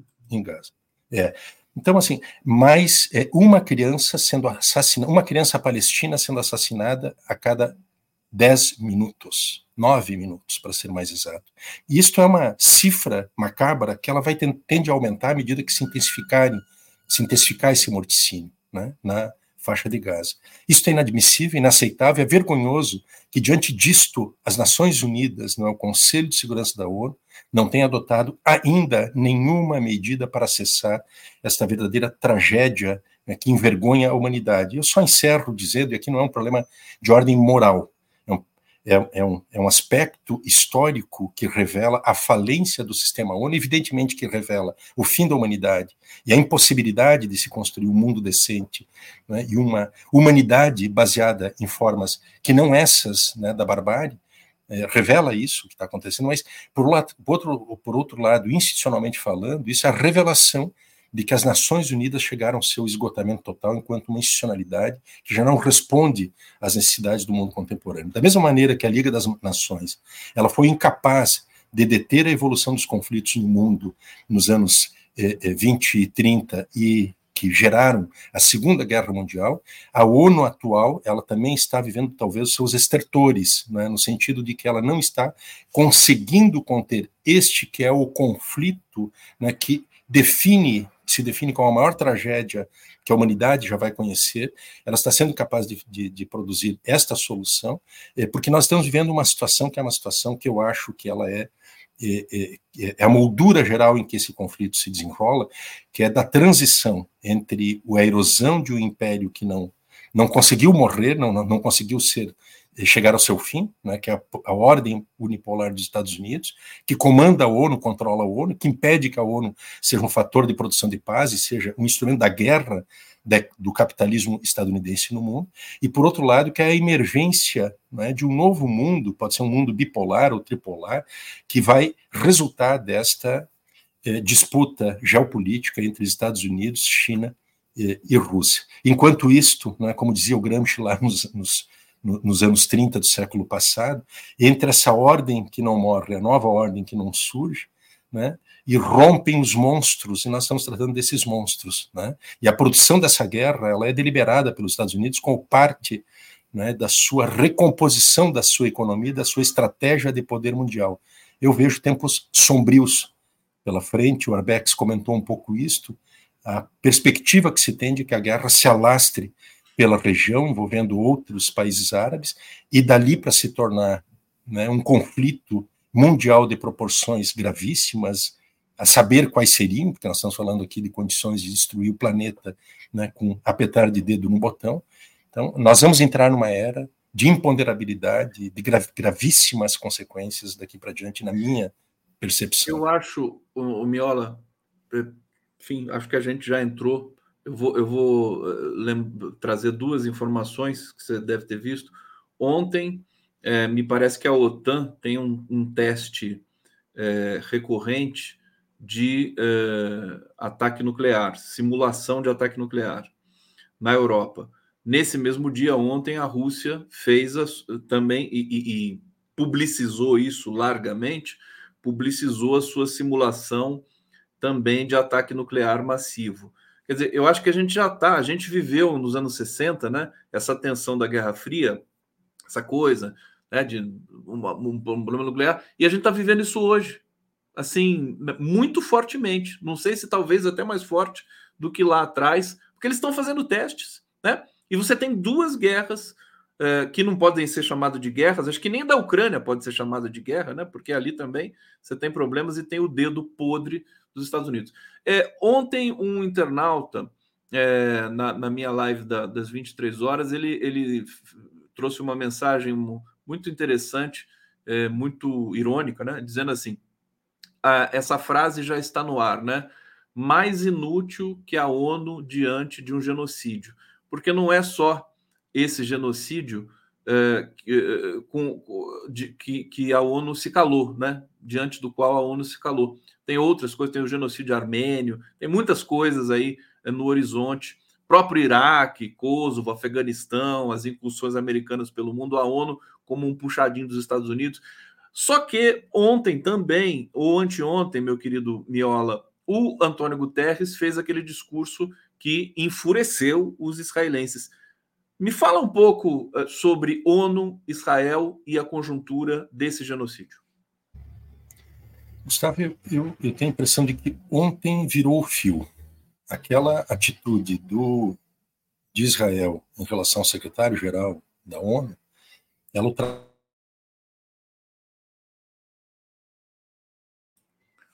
Miola congelou. Vamos aguardar alguns segundos para ver se foi um problema de energia ou se foi um problema de ligação. Vocês estão assistindo aqui ao vivo pela TV 247, pela TVT de São Paulo, programa Giro das 11. Estamos ao vivo, né? 11 horas, aliás, 12 horas, meio-dia e 36. É, vamos aguardar a, a reentrada aqui do Jefferson Miola. Tem uma notícia aqui que eu quero dar para vocês, é, importante. O presidente Lula é, entrou, conversou por vídeo com familiares de reféns e desaparecidos no Oriente Médio. Aqui o Miola já está entrando novamente. Vamos colocar ele aqui. Miola, querido, você teve uma queda aí mais uma vez. Tudo bem? Você está de volta. E Não, eu tava... pode hum. seguir.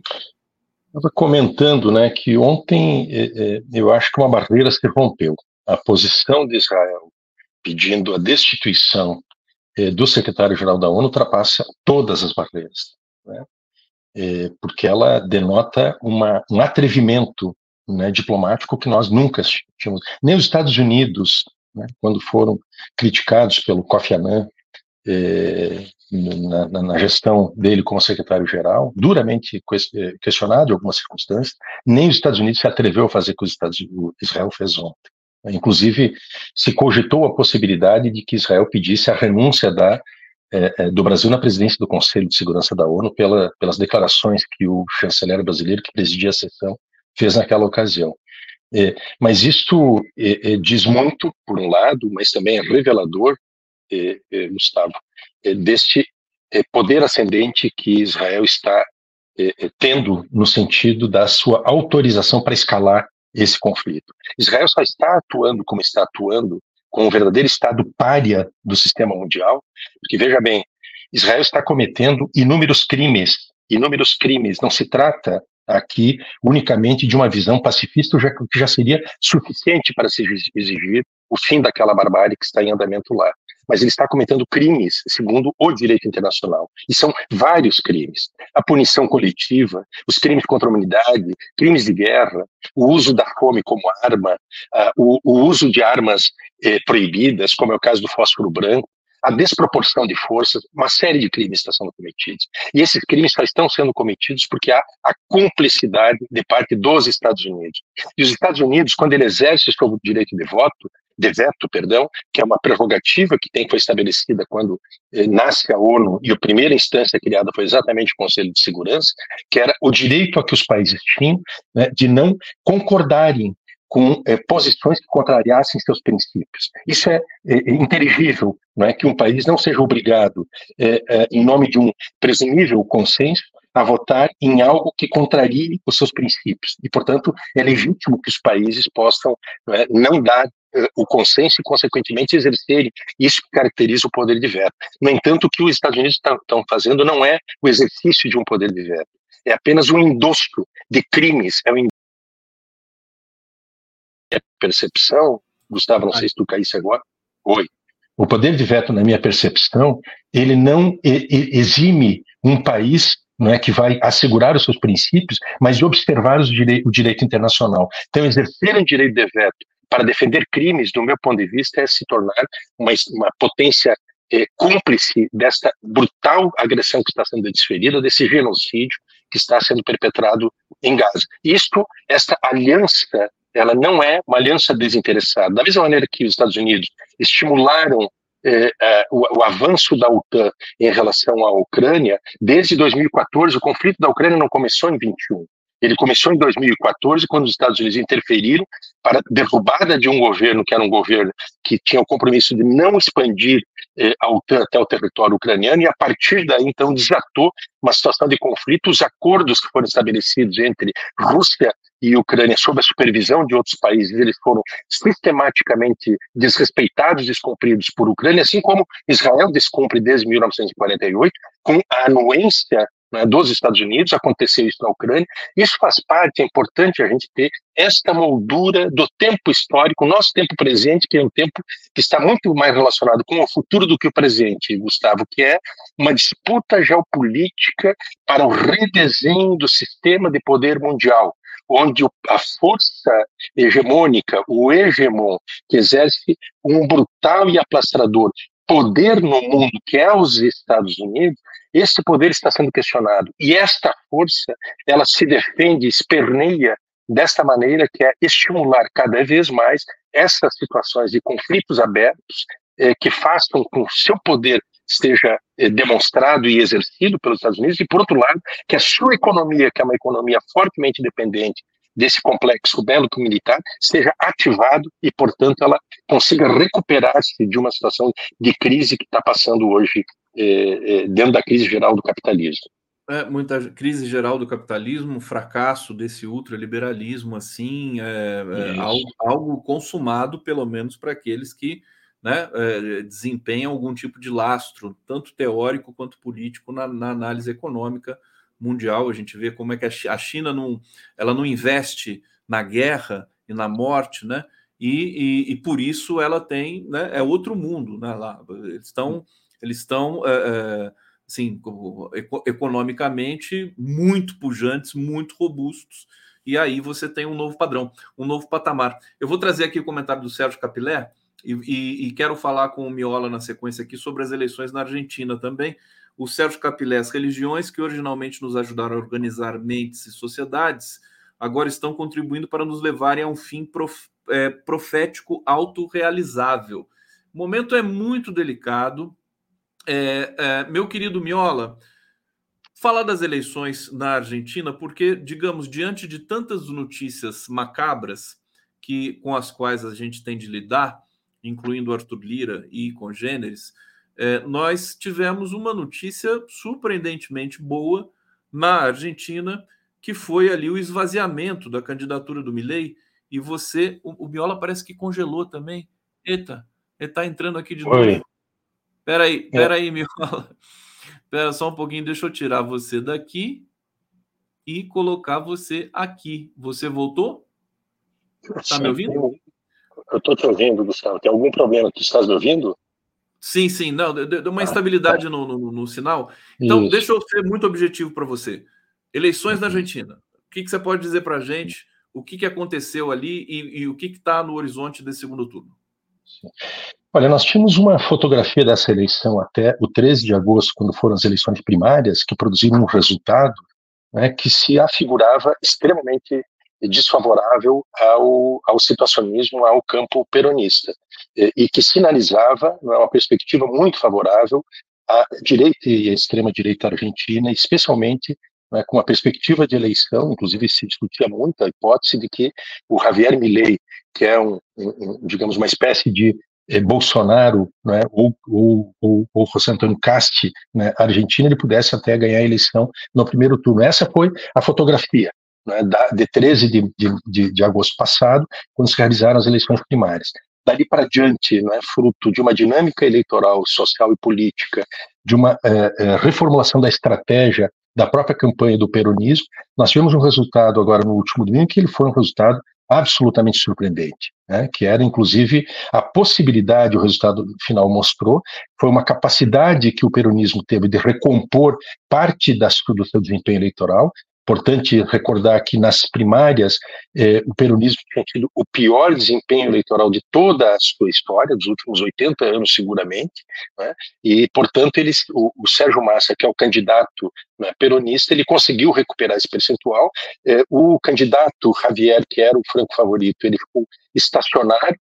Eh, do meu ponto de vista, ele pode estar revelando ter atingido seu teto eleitoral, uma vez que ele foi o principal beneficiário da perda de votos da candidatura da Patrícia eh, Burrit, que é uma candidata, eh, não é de extrema direita, mas é uma candidata de direita mais extremada, né, porque esse é um fenômeno também que aconteceu na Argentina, que está acontecendo em, e aqui no Brasil e em outros lugares, que é um tracionamento, um deslocamento do debate público né, do centro para a direita. E lá na Argentina, então, é, este agrupamento que é chamado Juntos por el Câmbio, Juntos pela Mudança, representado né, pela Patrícia Burrit, que foi indicada pelo ex-presidente Maurício Macri, ela teve uma queda e essa queda foi transferida, as 530 mil votos, para o Javier Milei. Então, eu diria que houve uma reviravolta eleitoral entre o 13 de agosto e o 22 de outubro, e essa reviravolta eleitoral na Argentina, ela cria um cenário que não está ainda de todo resolvido, evidentemente, muito complexo,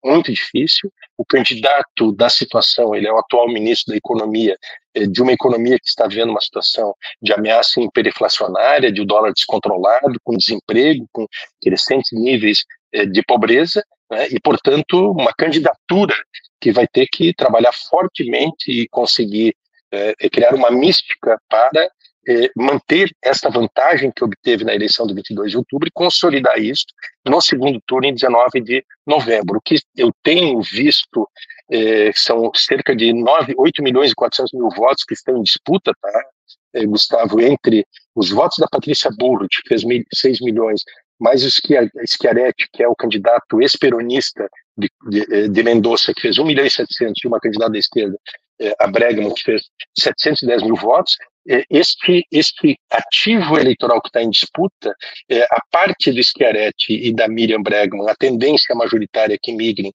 em favor de Sérgio Massa, e na votação da da Patrícia Burrit, eh, há uma divisão interna, o, a tendência é que esse campo ele se fragmente depois das eleições, setores da antiga eh, eh, União Cívica Radical e outros setores liberais que fazem parte dessa, dessa coalizão já anunciaram né, que não apoiarão o Javier Milei, inclusive outros setores declararam apoio ao Sérgio Massa e outros né, que vão optar por uma situação de abstenção no segundo turno. Então, uma, uma tendência que ela muda é, drasticamente, é uma boa notícia não, é, não só para o povo argentino, é uma boa notícia para o Brasil, é uma boa notícia para a integração regional, é uma boa notícia para a contenção dessa expansão da extrema-direita aqui na nossa região. Aliás, acho que é, é, é uma boa notícia mais para o Brasil do que para a própria Argentina, porque Isso. o Massa vai enfrentar né, um problema gigantesco quando chegar a hora dele assumir essa presidência, se tudo correr como está é, me parecendo que vai ocorrer. A Terezinha Braga de Moraes está dizendo aqui: como é o dinheiro que comanda tudo, creio que a solução final seria a entrada da Arábia Saudita, retirar o petróleo de suas transações. É, aí quero ver a reação desse mundo colonial que apoia esses sionistas fascistas. Está é, tá dizendo aqui que quando a Arábia Saudita entrar, se manifestar, aliás, o mundo árabe está é, eu acho que ele já está, pelo menos a população, né? A população tem lado. Os né? povos, sim. As populações, os sim. povos árabes. O, o, que, o que tem alguma modalidade são os presidentes, primeiros ministros, teocratas e tudo mais. É, Miola, você quer comentar um pouco mais essa questão da Argentina? Eu queria é, é, que, que, é muito melhor para o Brasil do que para a própria Argentina, no, no seguinte sentido: a situação da Argentina é catastrófica, economicamente falando, né? É, com instabilidades múltiplas, né? Brotando a todo momento, inclusive do primeiro para o segundo turno. Sabe-se lá depois, quando houver o resultado, também se não vai ter. É, o que, que o Massa vai ter que fazer quando chegar o momento dele? Como é que vai ser essa re restauração do Estado argentino? Ele está, o, o, o, centro da estratégia da campanha do Massa né, é, primeiro, é conseguir é, convencer as pessoas de que, embora ele seja o representante de um governo que está enfrentando esta situação dramática na economia, é uma campanha que está tendo uma humildade né, e, e, e, para reconhecer os erros, se desculpar da população pela incapacidade que o atual governo teve de conduzir em outros termos a economia nacional é, e, portanto, ele é, chamar a população a que confie nesta possibilidade que ele representa de tirar o país desse abismo e ele tem, ele confie, consegue concretizar esse tipo de retórica eleitoral com medidas que ele vem adotando já nesse, nessas últimas três ou quatro semanas, inclusive, para atenuar né, os efeitos que a crise vem produzindo sobre eh, os trabalhadores e as famílias argentinas. Segundo aspecto, o Massa tem clamado né, por uma unidade de reconstrução e salvação do país a partir do dia 11 de dezembro, se ele assumir o governo efetivamente. Né? Em terceiro lugar, eh, Gustavo, eu entendo eh, que eh, Massa, se não enfrentar eh, com absoluta prioridade e de maneira eh, totalmente soberana o problema do endividamento, da negociação com a FMI, o seu governo ele fica é, é, tremendamente comprometido. As possibilidades que ele tem de governar sem enfrentar o problema dos 49 bilhões de dólares que o Maurício Macri contraiu eh, em 2019, eh, o futuro governo da Argentina, seja qual for, eh, estará fadado então ao fracasso. Eu até tenho a impressão que com esta mudança eh, que houve, se confirmar a vitória dele num contexto dessa reviravolta espetacular e com muita legitimidade que ele sai dessa eleição, as condições que ele tem perante os organismos internacionais, sobretudo em relação ao FMI para negociar, serão muito mais favoráveis e ele não tem saída que não seja a de dar respostas é que sejam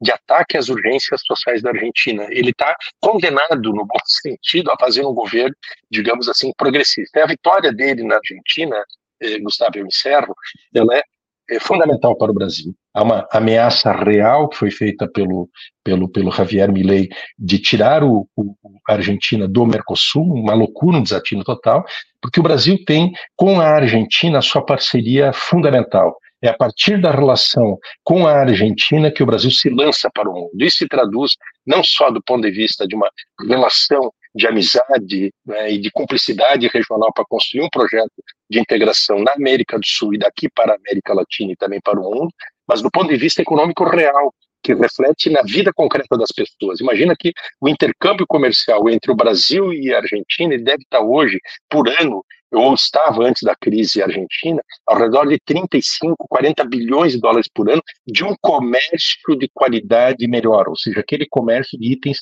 manufaturados, em que há uma pequena indústria, uma pequena fábrica, uma empresa de pequeno e médio porte do Brasil que faz intercâmbio comercial com eh, eh, empresas de mesmas características da Argentina e de todo o bloco do Mercosul, ou seja, eh, produtos manufaturados que são agregadores de valor e que geram muito mais empregos. Portanto, do ponto de vista da vida real do povo brasileiro e do povo argentino, o eventual rompimento da Argentina com o Mercosul é profundamente desastroso.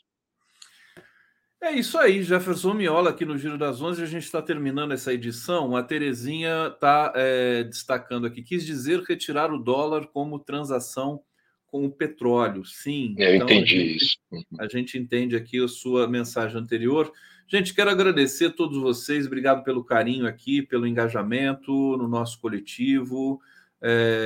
Estamos é, terminando mais essa edição. Obrigado aqui, TV 247, TVT que nos retransmite. Jefferson Miola, sempre um prazer. Muito bom ouvir você. É, desejo aí, já posso desejar um bom final de semana em que a gente não descansa, mas trabalha mais ainda, né? Escreve. Eu acho.